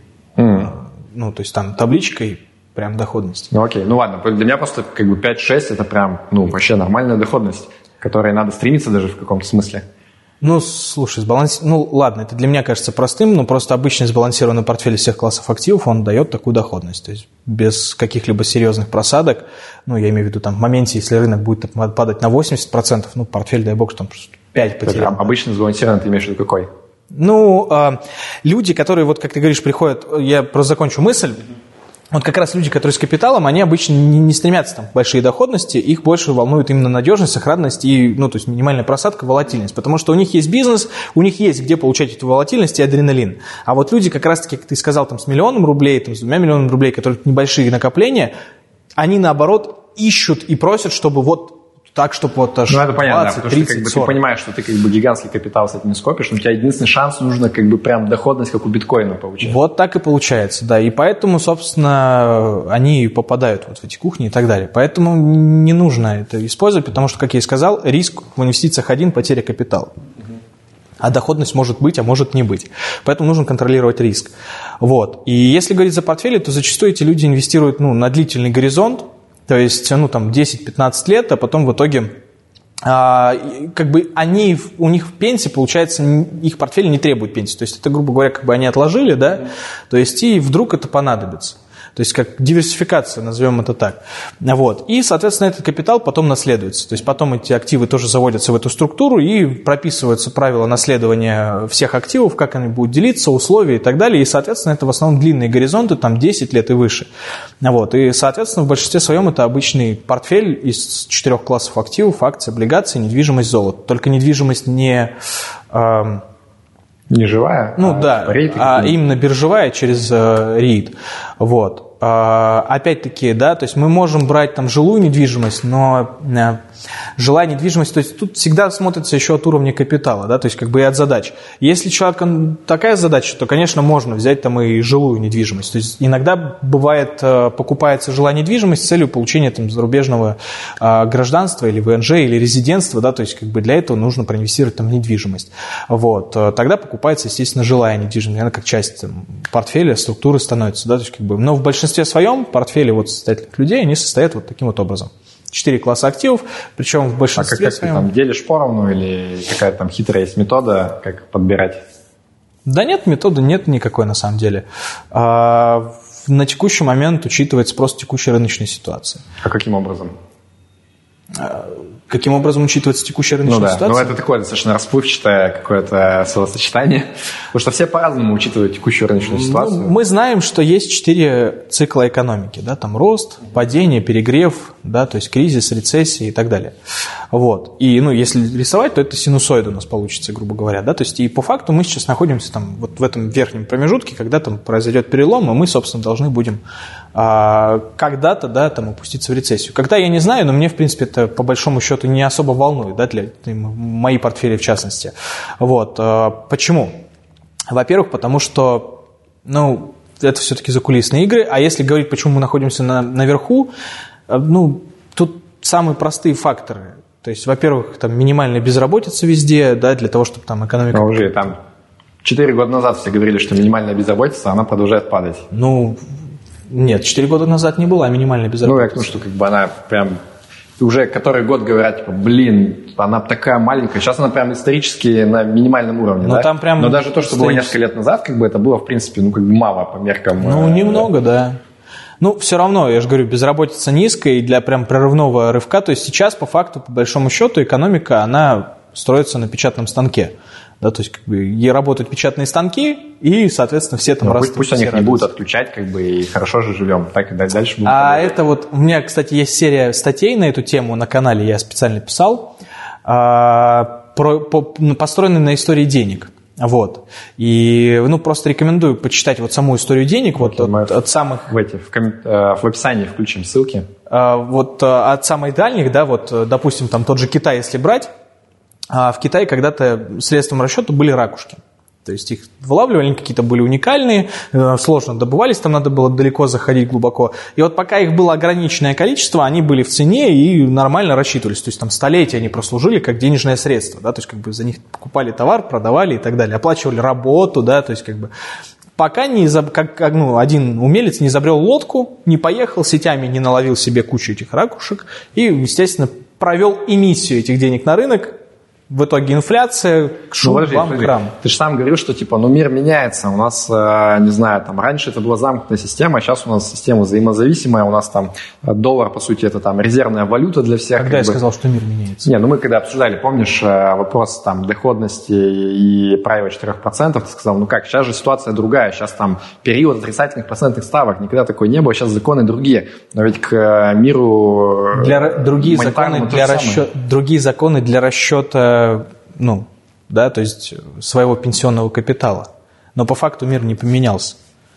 Ну, то есть глобально сменились декорации. И рано или поздно вот это вот печатание, бесконтрольное печатание денег, естественно, приведет к таким же последствиям, как и Но у них сейчас нет проблем с инфляцией. А, ну, пока нет. Пока нет, но она рано или поздно вылезет. Да и как нет? В Америке сейчас инфляция там 2,3%. Ну, это нормально, выше, это прям типа вот мы так и хотели. Выше, было выше таргета просто пока нет, на самом деле. Но инфляционный джин, он в моменте может резко выскочить, и, естественно, его будет очень сложно сдержать. Просто даже обычно, следуя обычной логике, если какого-то товара становится много, вот, он начинает падать в цене. А денег становится много. И в определенный момент они начнут падать в цене. Вот, и поэтому одной из, э, так сказать, одним из любимых моих активов на текущий момент является золото. Вот, как бы, как бы его не любили, то есть по факту сейчас золото не очень-то любят на рынке, то есть там не инвесторы, там не трейдеры, они считают, да, ну зачем золото и так далее. Я его с 2017 года полюбил и буду любить еще ближайшие несколько лет. А давай еще все-таки уточни, да, то есть я понял, окей, что ты ожидаешь, что все-таки будет рецессия рано или поздно, э, повлияет отрицательно на цены там, на рынках капитала. Э, я, в принципе, таких же примерно мыслей придерживаюсь, наверное, в глобальной картине вещей. И что ты делаешь дальше с этим? Вот у тебя есть эти там четыре корзины базовых, да, там э, облигации, акции, золото и э, недвижка. Как ты перераспределяешь с учетом того, что ты знаешь сейчас? Грубо говоря, как выглядит твой портфель сейчас? А, я сокращаю долю акций, то есть на текущий момент акции не должны превышать там больше 10%. Вот. А, я сокращаю долю ну, недвижимости немножечко, да, то есть как бы если раньше было там 15, сейчас становится там 12, 11, 10, но э, ее меньше нет смысла сокращать, потому что недвижка, грубо говоря, дает постоянный поток в виде дивидендов. То есть, допустим, причем я недвижку покупаю не отдельными REIT, а через ETF на REIT, грубо говоря, да, вот, и, допустим, там есть тот же ETF на REIT, а, который сейчас дает там 7% годовых, ну, в виде денежного потока, да, Поэтому, в принципе, даже если там случится какой-то коллапс, я рассчитываю, что, ну, может быть, там поток сократится там до 4, ну, грубо говоря, да, там всякое бывает. Но меня это вполне будет устраивать. Вот. И, соответственно, наращиваю долю золота и облигаций. Облигаций каких? Э, долгосрочных, краткосрочных? А, назовем так, тоже облигации покупаются частично через ETF, но по стратегии Лесенко. И частично там есть хаи. Ну, то есть средняя дюрация сколько примерно? Не считал. Ну, то есть, э, объясню. Там есть ETF TIPS, это инфляционный ETF, э, облигация защиты от инфляции. Вот, так как я считаю, что если инфляция, ну, то есть инфляция может стрельнуть в любой момент, поэтому эти облигации будут интересны, естественно, то есть как, как элемент защиты. Вот, естественно, сейчас есть на текущий момент 30-летние облигации, потому что я считаю, что ставка в США все-таки будет еще снижена. А, пусть не сейчас там, и не, ну, там, в 2020 году всяко, по идее, а, Трамп все-таки продолжит давить на ФРС, и так или иначе он Блин, там додавит. Ну, а если ты ожидаешь, что инфляция будет расти, они же наоборот, как бы, то есть у них, если инфляция попрет, им придется повышать ставку. Давай так. А, инфляция – это макроэкономический показатель. И оно не случается никогда вот в моменте ока. То есть это вот э, спекулянтам очень важно и критично, да, там выходит какая-то новость и так далее, и там хопа, цена в моменте там может там скакануть на полпункта. Для меня, как для инвестора, это ну там пшик, да, там просто ну, мне все равно. То есть я смотрю именно на тенденцию. То есть если она меняется, то тогда, конечно, я буду избавляться, да, то есть как бы ребалансироваться. Пока вот это все вот так работает. Ну, ты же, по сути, сейчас как бы описываешь спекуляции, да, в каком-то смысле. То есть вот классический пассивный подход, ты сделал asset allocation, сказал, блин, вот я буду жить примерно с такими вот там крупными корзинами, да, а ты говоришь, что я буду заниматься маркет-таймингом, да, я буду вот, сейчас я ожидаю, что у меня пойдет, значит, э, ставка вниз, у меня будут длинные облигации, потом я буду ожидать, что она вверх скакнет, Нет, я перевожусь в другие. Длинные облигации скорее не из-за того, что здесь больше она выступает как хедж, длинная облигация, потому что если рынок будет падать, длинные облигации будут расти. Ну, у тебя хэш, как бы, опять же, чего, да? У тебя, если там 10% акций, то, ну, как бы, они уже не такую большую долю играют. Ну, есть еще 12% недвижимости и 12% high yield. Вот. То есть моя задача сделать минимальную волатильность портфеля, но при этом, чтобы доходность была плюс-минус рыночной. Вот. Ну, а тебя не смущает, вот знаешь, тоже есть такое классическое понимание, что маркет-тайминг не работает. А я там, не пытаюсь угадывать. Ну как, ты же говоришь, что я ожидаю, что будет там рецессия, и это вот прям акции нужно снижать до 10%. Там, потом ситуация поменяется, я буду ожидать, что наоборот, сейчас мы достигли там более-менее какого-то дна, нужно покупать, наверное, акции чуть больше, и там в какой-то момент, э, наоборот, будет доля существенной акций, правильно? Ну, я дно тоже не ловлю. Есть определенные маячки на графике, да, то есть и по, ну, то есть по событиям когда ты меняешь долю эту. Ну, то есть отчасти это можно сказать так, это активное управление пассивными инструментами. То есть портфель всегда включает в себя четыре класса активов, а никогда не пытаются отбираться акции, да, то есть, но просто в определенный момент двигаются вот эти ползунки в пользу акций или в пользу, вот, ну, между ними перетекает, да, капитал. То есть, а, ну, мне так проще, и, соответственно, благодаря этому можно там снизить волатильность портфеля. Как, как ты сам для себя отвечаешь на вопрос, вот ну, ты ссылался на исследования, да, и, в принципе, исследования говорят, что в большинстве своем люди не могут это сделать. То есть вот все управляющие, там, которые профессионально этим занимаются, они не могут правильно угадать момент, чтобы там вот, когда нужно быть в акциях, когда в облигациях. И обычно, когда они пытаются это сделать, у них как бы все наоборот выходит. То есть вот все ломанулись там, не знаю, в облигации, и бац, как бы акции на самом деле выросли очень сильно. Вот как ты сам для себя даешь ответ, что ты, ну, не станешь тем же самым вот как бы человеком, да, который пытается все сделать оптимально, но по факту, на самом деле, было бы лучше вот а, единый asset allocation сделать и с ним жить там 20 лет вперед. Дело в том, что я всегда нахожусь во всех классах активов. Не, ну понятно, но все-таки большая разница между тем, что у тебя 10% акций и 50, например. Ну и что? Ну как, сильно повлияет на результат итоговый. То есть я, я могу находиться технически во всех классах активов, но при этом у меня будет там по 5% всего и все в акциях. Или наоборот, там 90% золота. Это будут абсолютно разные портфели с абсолютно разными результатами. И они как бы будут пассивными только номинально. На самом деле, как бы это ну, мегаактивный спекулятивный портфель. А, ну, опять-таки, есть же разумная доля, да, то есть как бы ниже там 10, ну, как бы 90% золота э, в портфеле, это уже, считай, не портфель. Ну, окей, просто вопрос разумности, как бы он такой. То есть вот там тебе кажется разумным одно, мне другое, там третьему человеку вообще третье. Я поэтому и пытаюсь понять, как бы, э, ну, на мой взгляд, ты достаточно активную проповедуешь вещь, да, то есть ты говоришь, что, э, ну, окей, да, это пассивные инструменты, да, это индексные там фонды или там фонды облигаций, но при этом мы управляем достаточно как бы, ну, активно, да, то есть мы там меняем структуру сильно в зависимости от того, что мы ожидаем, там, пик, падение и так далее. Ну, сильно нельзя сказать, что она меняется структура. На самом деле это, ну, как, как, как объяснить?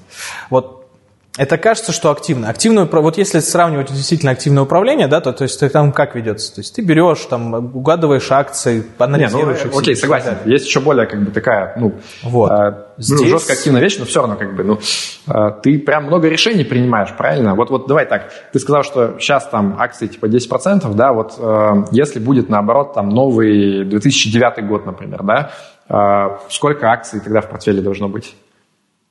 Ну, то есть там мы прошли вот это вот гигантское падение, да, мы там просели на 50%. Зависит от уровня риска, горизонт инвестирования и цели. Ну вот, окей, мой горизонт инвестирования там 30 лет как минимум, да, то есть я долгосрочный инвестор такой, вот насколько я в акции... До 50% перевожусь. спокойно. Вот, ну это же гигантская разница, 10% 50, как бы это прям половина портфеля. Это в чистом виде активное управление, на мой взгляд. Перекос рисков. Смысл держать сейчас 50% э, портфеля в акциях, если ну, прогнозная доходность рынка акций на текущий момент не больше там 3%. То есть есть тоже статистика, я, у меня этот файл, ну, график есть нарисован, а, ну, есть в канале, да, то есть хочешь, я картинку эту пришлю. Вот. Э, есть разброс доходности по рынку. Здесь она появится где-то, видимо. Вот. Э, разброс доходности по рынку. То есть э, на горизонте одного года у нас доходность наша, если мы чисто в акциях будем находиться, она будет у нас от минус 40 до плюс 50. Угу. Вот где-то вот в этом диапазоне мы с тобой... Я тоже рисовал эту картинку. Вот. На пяти годах, да, у нас будет разброс доходности где-то от минус э, там, 20 до там, плюс 20, да, то есть как бы и на 10 годах мы более-менее уже выходим в плюс, это где-то там от минус 2 даже на 10 годах может быть от минус 2% годовых до плюс, 8, до плюс 14 получается. И только там на 20-летнем горизонте мы уже выходим стабильно в плюс, где-то от плюс 2 до плюс 12. Да, то есть как бы вот, вот так это сужается. Вот и ответ. Как бы мы сейчас находимся в той категории, когда у нас с большой вероятностью доходность на нашем там тоже 5, 10, 15 лет, она может, будет э, низкая.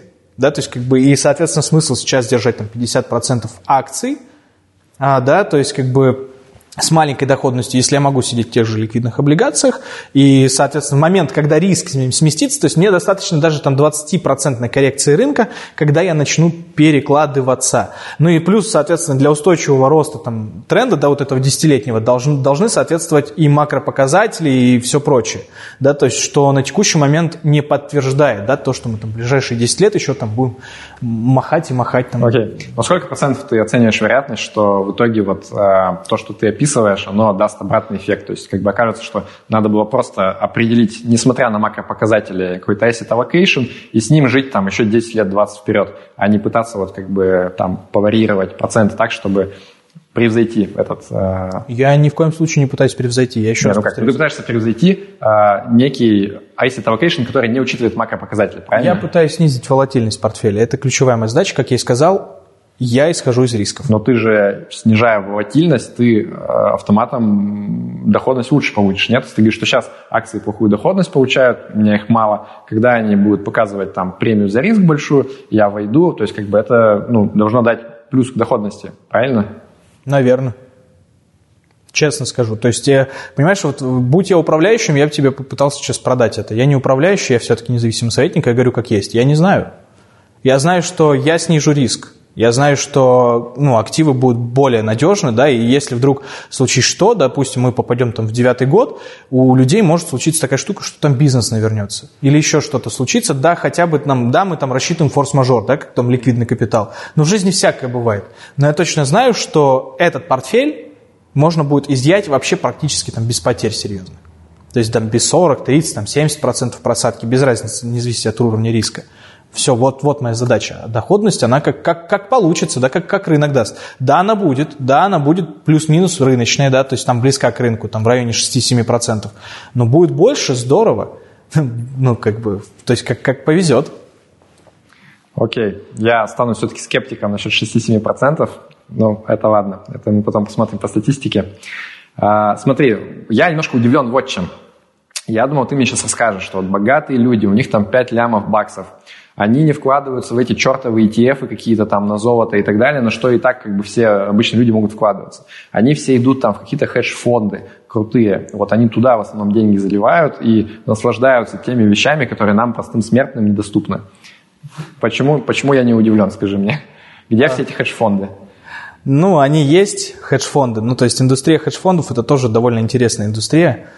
Вот. Э, нормальные хедж-фонды, они зачастую закрыты, и туда ну, то есть есть определенный круг инвесторов, который набрался и больше не берут денег.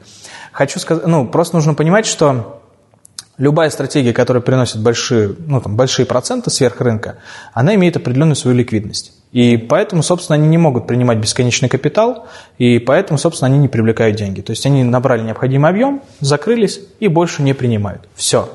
То есть, э, потому что если они будут брать больше, их эффективность сразу будет падать.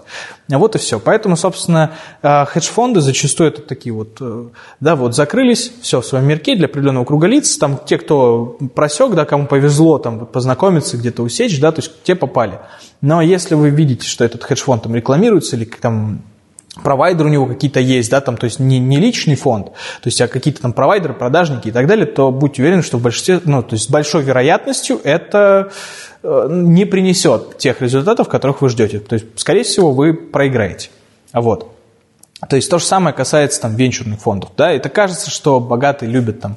А, опять-таки все зависит от человека, но я говорю среднюю температуру по больнице. Да? То есть когда ты заработал капитал, ты понимаешь, каким образом он тебе да, да, дался, да, то есть каким образом он тебе достался, и ты не очень хочешь э, лишиться его, да, то есть как бы поэтому, естественно, ты, у тебя, как я и сказал, это предприниматели в большинстве своем, да, то есть как бы у них есть свой бизнес, это их венчур, да, это как бы это их э, дело, это то, что у них занимает много э, времени, да, их сил и так далее, то есть, а это должно быть что-то такое спокойное, понятное, прозрачное, да, иногда там есть там потребности, там хочу там венчур, да, какой-то. Но, опять-таки, э, это очень редко, и зачастую я... То есть, это, типа, вот как твой фонд, э, вот эти вот инвестиции, да, то, что можно потерять, если что, или неправильно понимаю? Ну, то есть, вот то, что а, ты говоришь, да, что да, да. там хедж-фонды вечер, это то, что люди как бы вкладывают вот то, что типа не жалко потерять, или это все-таки как один из таких важных кирпичей, из которых портфель складывается? Нет, нет, это из того, что не жалко потерять, потому что венчур это либо стрельну, либо нет, и, как я и сказал, зачастую я их пытаюсь отговорить от этого, потому что, ну, есть бизнес, ну зачем? Угу. Как бы, ну, по крайней мере, это моя политика, то есть это вот один из, так сказать, советов, да, то есть если вы будете отбирать советника, а, или человека, который вам будет советовать там, какие-то инвестиции, отбирайте его по психотипу. Он вам должен подходить по а, тому, что он говорит, да, по тому, как он говорит, и по тому, что он делает.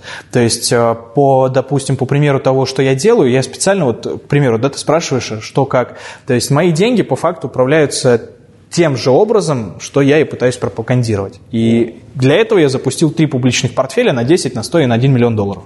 То есть судьба этих портфелей будет публиковаться на канале результаты а и так далее. Как давно они? Запустили мы их в ноябре этого года, то есть у меня просто пришла мысль, э, ну, как бы меня многое спрашивали, вот как и ты, да, то есть, а какая доходность и так далее.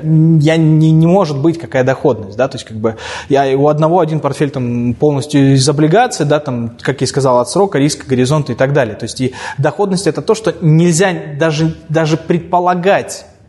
То есть, она может быть любой. А риск – это то, что нужно контролировать. Вот. И поэтому, чтобы это показать, объяснить, то есть мы запустили, то есть это те деньги, которые мы ну, положили, и пока на текущем, опять-таки хочу сказать, что в жизни всякое бывает. А пока... это что имеется в виду? Это прям твои настоящие деньги, которые наши, ты на счета да, положил? На, да, наши, наши с партнерами. То есть, э, ну, ну, то есть, как бы они в фонде лежат, то есть просто открыты три счета, и, соответственно, туда заведены эти деньги. То есть сформированы портфели, то есть эти деньги э, мы не планируем там, в течение 20 лет, то есть это, ну, назовем так, это наш пенсионный капитал, на который мы хотим потом в будущем жить, то есть чтобы он сейчас рос, вот, и потом в будущем мы будем использовать его для, соответственно, ну, получения дохода. Вот. И, соответственно, горизонт у нас инвестиций 20 лет, и портфели, соответственно, строятся вот таким же образом, о котором я тебе рассказывал. Okay. Мы тоже Или тогда был... в описании положим ссылки на них. Вот. Э, структуры портфеля не будет. То есть, подожди, в смысле, а, а в чем тогда его публичность? Публичность для меня это вот, в я точно знаю, что... Да. Не, ну подожди, это не публичный портфель, это так, типа, это график какой-то. Для меня публичный а... портфель, где я четко знаю, что вот тогда-то мы вошли в такие-то бумаги, как бы, и вот понятно, что будет. А... Чтоб не копировали. Блин, слушай, ну а, а в чем проблема? Ты там какие-то прям уникальные методики, что ли, применяются? Нет, чтобы не навредить. Элементарная Не знаю, для меня тогда это как всю, всю идею портит. Мне кажется, ну, я сначала подумал, прикольно, как бы вы прям лям баксов свой положили так, чтобы все видели, куда конкретно вы вложили. А так тогда, ну, это какой-то черный ящик, как бы. Ну, что, я смотрю на график, как бы, окей, да. там, что-то куда-то, и что, что мне с этим делать? И меня спрашивали о результатах, вот, пожалуйста, будет результат. Структура ну, портфеля, она будет полностью закрыта. Ну, как бы, если хочется публичных портфелей со структурой, пожалуйста, в интернете много. И вам и акции накладут, и облигации и так далее. Мне интересно, как бы твой конкретный. Ну, приди, расскажу. Ну, то есть, как бы я не буду. Это все равно, ну, как бы, есть у человека такая штука, что, ну, как бы возьму, скопирую. Ну, окей, не, ну, я там бы, поменял и так далее. Ну, пусть копирует, ну, ну, как бы, но нет. Но это моя, мой, мой принцип был. Ну, такое решение ну, не нравится, как бы, ну, ок. Ну, просто я, я приду, как бы ты мне скажешь, ну, вот пример доходности, я черт узнает, может, у тебя там, не знаю, криптовалюта была в этом портфеле в основном, как бы, ну да, повезло на истории, но это не значит, что то, что как бы мне с другой какой-то аллокацией стоит ожидать. Я не управляющий, чтобы хвастаться доходностью. Я не управляющий, чтобы показывать тебе свой трек-рекорд. Я не управляющий, чтобы... Э, я не, не беру деньги в ДУ, оно мне не нужно. И я не буду, то есть э, это вот стабильный, стандартный вопрос, который мне задают из-за того, что есть непонимание того, кто такой независимый советник, а кто такой управляющий. Я не управляющий, нет. И я не буду э, рассказывать, там, показывать, что вот они такие стратегии и так далее. Мне это не нужно. То есть э, ты хочешь сохранить капитал, ты хочешь, ну, то есть не попасть на деньги, да, окей, я тебе с этим помогу все остальное, то есть как бы я не буду пытаться обгонять рынок, и не буду тебе говорить, что давай неси мне деньги. Нет, боже упаси. Для этого есть э, достаточно контор, которые тебя с радостью примут и с радостью расскажут, что вот, вот, вот мой публичный портфель, вот такая вот, вот структура, и вот столько-то мы заработали. Пожалуйста, вот туда. Вот, у меня нет. То есть портфели были показаны исключительно для того, чтобы, ну, то есть вот они деньги вот так же работают. Вот такая вот доходность, да, там не 10, 12, не 20 процентов годовых. Там, ну, там а, ориентировочно на текущий момент на то, что мы рассчитываем сейчас, на ближайшее время, ну, это 6-7 будет, да, там, может быть, 8. Вот, но опять-таки забавная еще штука, что на счете в 10 тысяч долларов уже на текущий момент доходность меньше, чем на миллионе. Только лишь за счет того, что комиссии. То есть э, на десятки комиссии очень больно бьют по счету. Окей, а, смотри, ну тогда у меня вопрос такой, вот. Мы разобрали, там, что делать людям, у которых 5 лямов долларов, да, а, я понимаю, что делать людям, у которых нет денег, а, а что делать вот обычным ребятам, у кого, типа, не знаю, там, 5 миллионов рублей или там 3 миллиона рублей? Все-таки что им вот... Окей, они там почитали книги, да, они э, попытались заняться самообразованием. Что им дальше делать? Самим просто пытаться вот тоже там какой-то asset allocation сделать или все-таки искать этого честного, независимого э, финансового советника, который работает по их уровню благосостояния или что? Я работаю с любым уровнем благосостояния, то есть у меня нет каких-то критериев для человека, да, то есть как бы если говорить, то есть... Ну, то есть там с тремя миллионами рублей к тебе можно приходить? Ну, план составляется там хоть на, на, на 1 миллион рублей, да, то есть просто целесообразно. Ну, вопрос просто стоимости, да, то есть я так понимаю, вот. что, наверное, твой ценник все-таки не позволяет там на, на 3 миллиона заказать так, чтобы... Ну, пока ценник невысокий был, вот, с Нового года будет побольше, ну, не суть. Я к тому, что здесь, э, ну, скорее не сумма влияет. То есть у меня нет ограничений там по сумме, что там только от 5 миллионов. Вот. То есть всем людям идти к тебе? Да как хотят. Мне, мне, честно, как хотят. Есть канал. На самом деле я всех отправляю на канал. То есть вот там я, я пишу, да, то есть там мои мысли, там могут найти, почитать что-то, вот канал. Да, то есть это моя, как моя визитная карточка. Нравится, окей, там можешь обратиться. То есть, ну, в любом случае я отвечаю на вопросы. Вот. А, отвечая на вопрос, вот что делать да, людям, у которых там 3-5 миллионов рублей, а, вот если они там почитали, да, и так далее, они, ну, опять-таки, это вопрос выбора. Если у человека есть время, он может еще немножко углубиться и все-таки там создать себе сам портфель, да, то есть как бы, вот. Но важно не нести деньги, не подключать систему автоследования, не покупать структурные продукты, не заключать полисы ИСЖ, НСЖ, да, то есть как бы вот это вот все, Linked и так далее, это все противопоказано. Это все... Так, а чем, чем Linked плохие? Мне все время люди пишут, что у них есть Linked. А, Кто-то чем, даже доволен. А чем плохие Linked? А, плюсы Linked в чем? В том, что у вас не заберут деньги. Все. Все, все деньги не заберут. Да. А, ну, те, которые в этом полисе находятся. Вот. А, на этом, пожалуй, плюсы закончены. То есть UnitLinked, он не то, что плохой продукт. А, любой продукт, он хороший, ну, как бы, он продукт, да, то есть он имеет свои плюсы и минусы.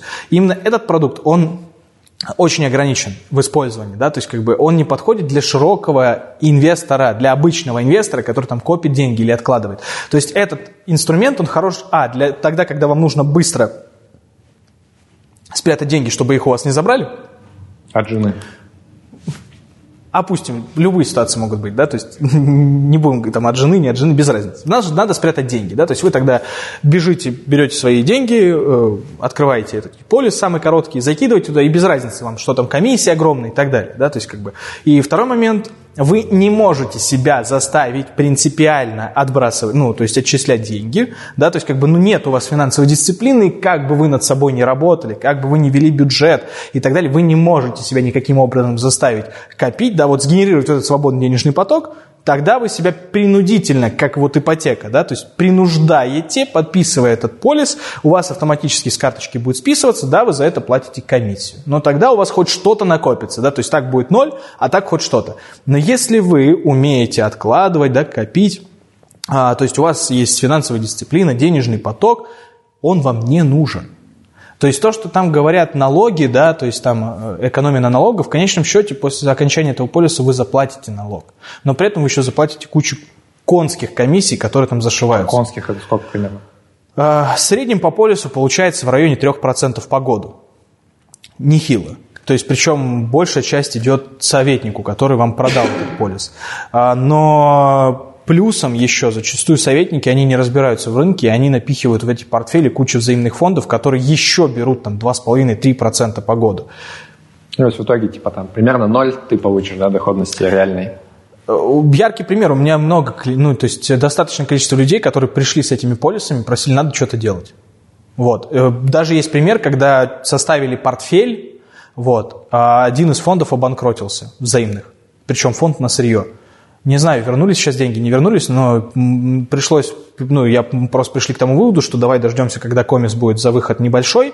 То есть там за досрочное расторжение полиса еще и процент, ну, то есть штрафы с тебя ну, как, берут. Это да, же есть, да, дисциплина, про которую ты говорил, что как бы нужен кнут какой-то. Вот. А, и, соответственно, как бы, ну, просто человек открыл, да, счет и так далее. Вот. Ну, уже надо, надо с этим как-то дойти и добить. Ну, и поэтому мы перебалансировались в пользу облигаций. Более того, еще самое грустное, что здесь, ETF, да, то есть ETF, если ты покупаешь ETF, то налог на дивиденды, вот американские ETF платят дивы, да, то есть как бы если ты там работаешь через тот же IB, да, ты будешь, у тебя налог на дивы будет 10%, подписав форму V8B, если ты там не, ну, не гражданин США, вот, то работа через этот полис у тебя будет 30% на дивы. Mm-hmm. И они как, они сразу облагают? Да, американцы сразу. То есть это юрис... ну, там у американцев интересная система ранжирования да, по этому налогу. То есть если ты прозрачная компания, то тебе там 10, да, то есть если ты не прозрачная, то 30, а, естественно, страховая оболочка это не совсем прозрачная, они зачастую зарегистрированы где-нибудь в Африках там и так далее. Соответственно, для них 30. То есть mm. вот, пожалуйста. А с mutual такой проблемы нету, да? А, mutual funds нет. Э, ну, опять-таки, от mutual funds зависит. Ну, а там и нет дивидендов. Они же инвестируются, поэтому, грубо говоря, у тебя ну, перформанс получается вместе с, уже с дивами.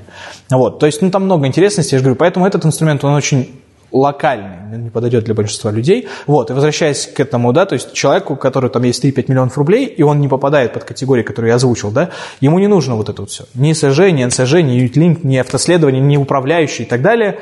Что ему нужно, так это акции, облигации и золото. На российском рынке, да, если там далеко не ходить, это все можно сделать.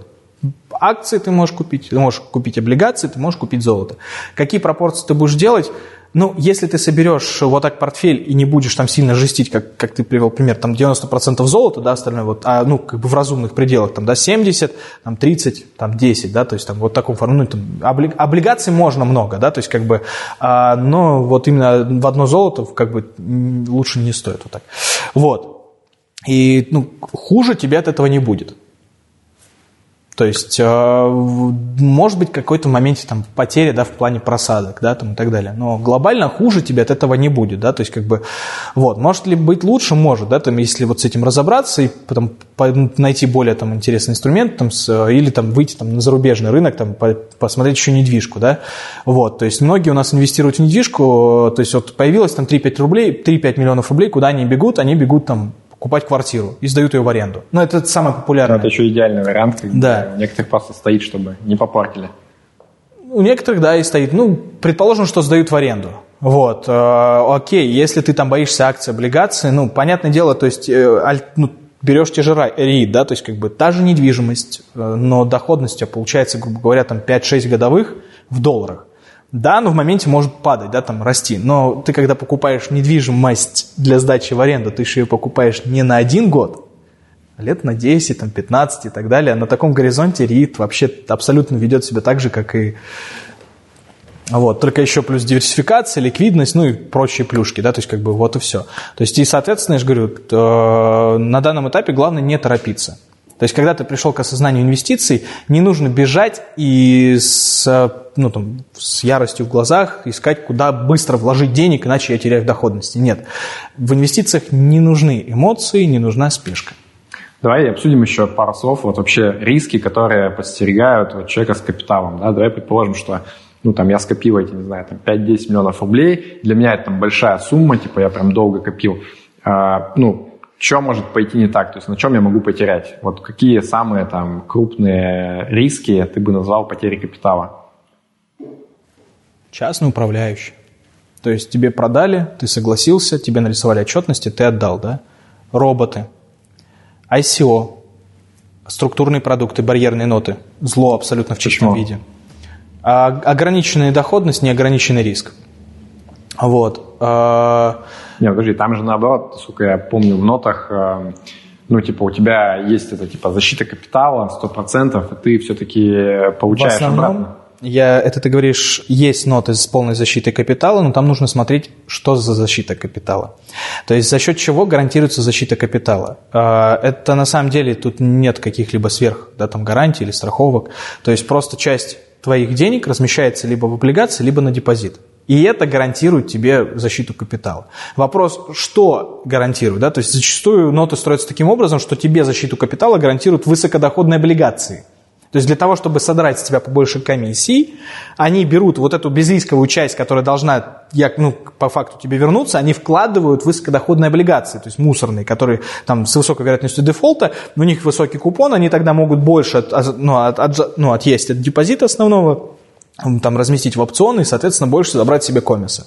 Вот, поэтому тоже нужно. А вряд ли человек там на старте, который только вот пришел, не глубоко... Подожди, а по, по ноте просто я думал, что мне типа как бы там, например, банк, да, гарантирует, что он вернет или как? Нет, это банк не будет тебе гарантировать. Я же говорю, если он размещает на депозит, то да. Но опять-таки попадает этот депозит под АСВ или нет. То есть э, бывает так, что, ну, то есть по факту вот такие ноты с полной защитой капитала ты можешь строить сам. То есть я их там периодически могу строить себе сам, когда у меня там есть, э, ну, то есть деньги, которые там понадобятся через год, но я там не хочу их в банке держать, но готов рискнуть. И вот ты берешь там, ну, то есть отжираешь часть капитала, на эту часть там покупаешь там, ну, то, что тебе кажется, что там стрельнет, да, то есть опционы или там фьючер, ну, зачастую, естественно, опцион. Вот, и все. Как бы и на год забываешь. Там, если стрельнуло, окей, закрываешь, там, получил доходность. Не стрельнул, ну, ок, то есть, как бы деньги есть, там, не страшно, не потерял.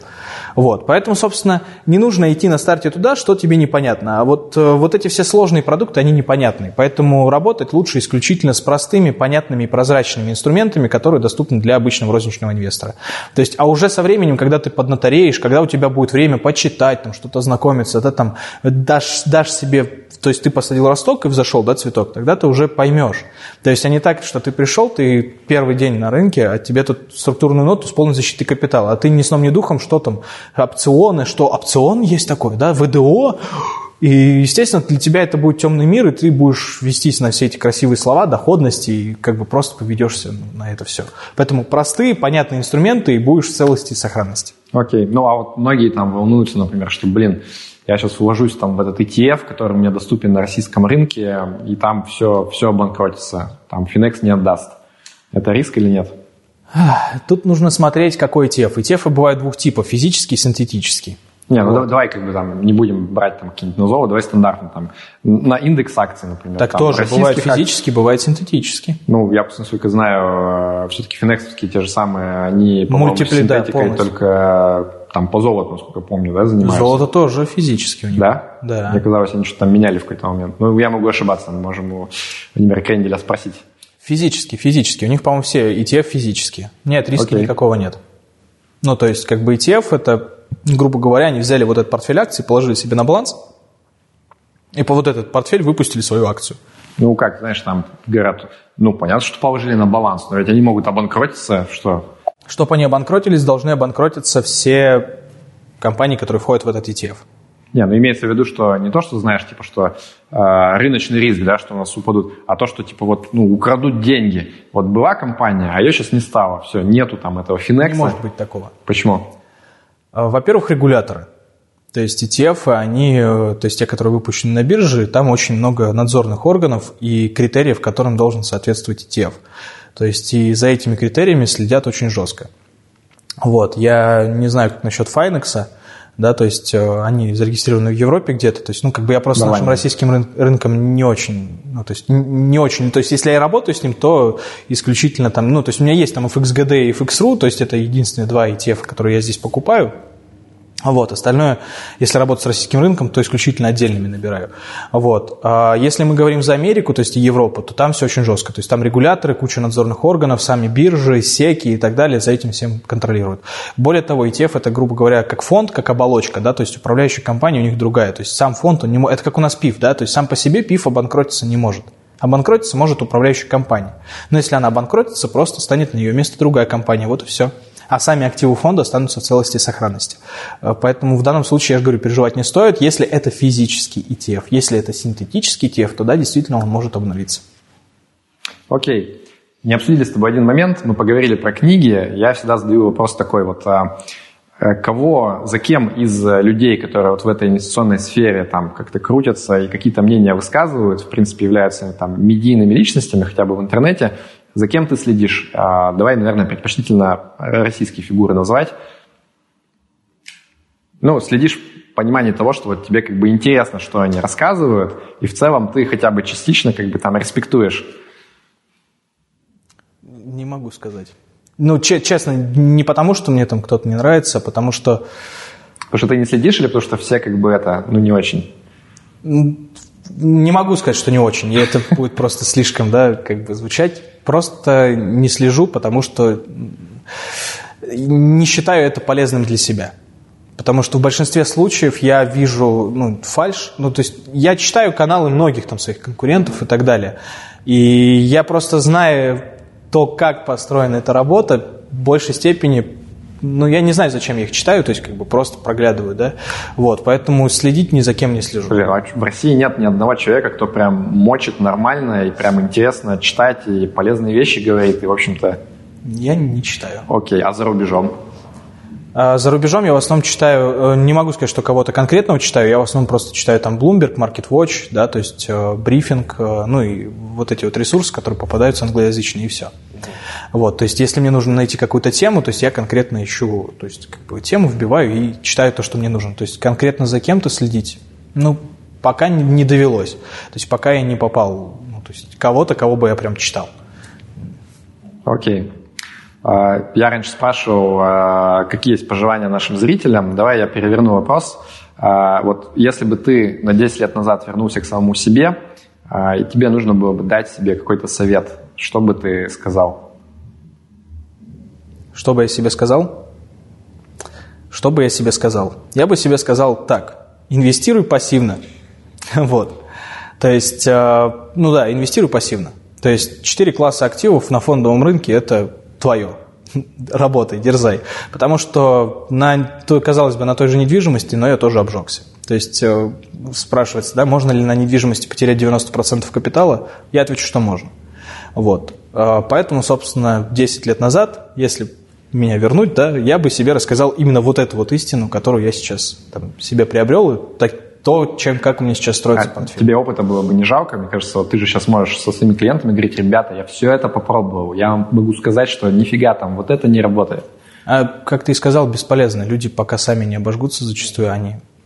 То есть я могу хоть 10 раз объяснить и сказать, что нет, это не работает, я это попробовал, но человек, может, там где-то услышал, вот у него в голове, вот, нет, это работает. Ну, пока не попробует, я не могу же запретить. Я могу только посоветовать, предупредить, да, то есть рассказать о вот, поэтому, собственно, без разницы. То есть в моем случае опыт это скорее вот э, это скорее философия, которая, да, вот сейчас у меня есть. Вот и все. То есть э, сказать, что знание, ну знание тоже, да, то есть, ну, то, ну как бы опыт он и есть знание, да, то есть как бы оно бы так или иначе все равно набралось. Окей, спасибо. А, ну, пришло время к конкурсу. Сейчас должно выстрелить ружье, которое висело у нас в студии все это время. А, расскажи, пожалуйста, о том, какой э, приз слэш подарок ты принес для нашего победителя конкурса будущего. Да, эта книга у нас стояла всегда на заднем плане. Тони, мать его, Робинс. Да. Ребята, держи, расскажи, почему именно эта книга. Для меня Тони Робинс – это чувак, который бегает по залу, кричит, давайте все возьмемся за руки и будем петь, там, не знаю, аллилуйя и мотивироваться. На самом деле, вот Тони Робинсон, а, вот ты чем-то похож на него сейчас. О, боже мой. Вот. Потому что сам Тони Робинсон, Робинс, да, чем он интересен? Тем, что он общался со многими людьми. А, причем довольно-таки успешными, миллионерами, мультимиллионерами, миллиардерами, как раз-таки узнавал, как у них обстоят дела с портфелями, как они ведут э, свои личные финансы и, соответственно, как они управляют. Да? И отчасти, в принципе, здесь э, написано то, о чем, да, допустим, я там пишу у себя на канале и пытаюсь донести людям, да, то есть о четырех классах активов, об индексном инвестировании и так далее, да, то есть об распределении капиталов, но просто в своей привычной манере, как ты и сказал, бегать по сцене, кричать типа, да, аллилуйя. Вот, э, ну, грубо говоря, мотивационная книга, но суть здесь э, есть. То есть больше, чем в э, Роберте Киосаки. То есть вот именно если говорить с практической точки зрения, то здесь больше практической информации, которая подойдет обычному розничному инвестору. Поэтому Тони Робинс. Окей, я не читал эту книгу, может быть, даже почитаю, если ты рекомендуешь. Она тоненькая, поэтому она быстро читается. Хорошо, а, ну и мы договорились, что мы зададим такой вопрос. А, значит, напишите в комментариях с хэштегом «конкурс», а, какой услуги финансовой по управлению благосостоянием сейчас в России не хватает. То есть вот есть какая-то у вас потребность, да, чтобы вам каким-то образом какой-то квалифицированный специалист помогал, и вот сейчас нету такого, чтобы кто-то мог эту потребность квалифицированно закрыть. Мы вместе с Никитой выберем самый лучший комментарий и э, с автографом от Никиты персональным книжку эту перешлем. А помимо этого еще человеку достанется бесплатная часовая консультация с Никитой на тему личных финансов, да и вообще, наверное, не знаю. Да, просто пообщаемся. Да, можно за жизнь. Ну, задать вопросы, конечно. То есть в качестве подарка. Окей. Никит, спасибо большое, получил большое удовольствие. Спасибо, что пригласил. А, на этом, собственно, мы завершаем. Спасибо всем, кто посмотрел. Как обычно, если вам понравилось, ставьте лайк, а, подписывайтесь на канал, нажимайте колокольчик, рассказывайте своим друзьям. А, не забывайте про другие ресурсы Ration Avance, Twitter, Telegram-канал, ВКонтакт, Facebook и так далее. И по ссылке в описании мы дадим ссылку на блог Никиты и другие ссылки от него. А, на этом сегодня все. Да пребудет с вами разум. Счастливо.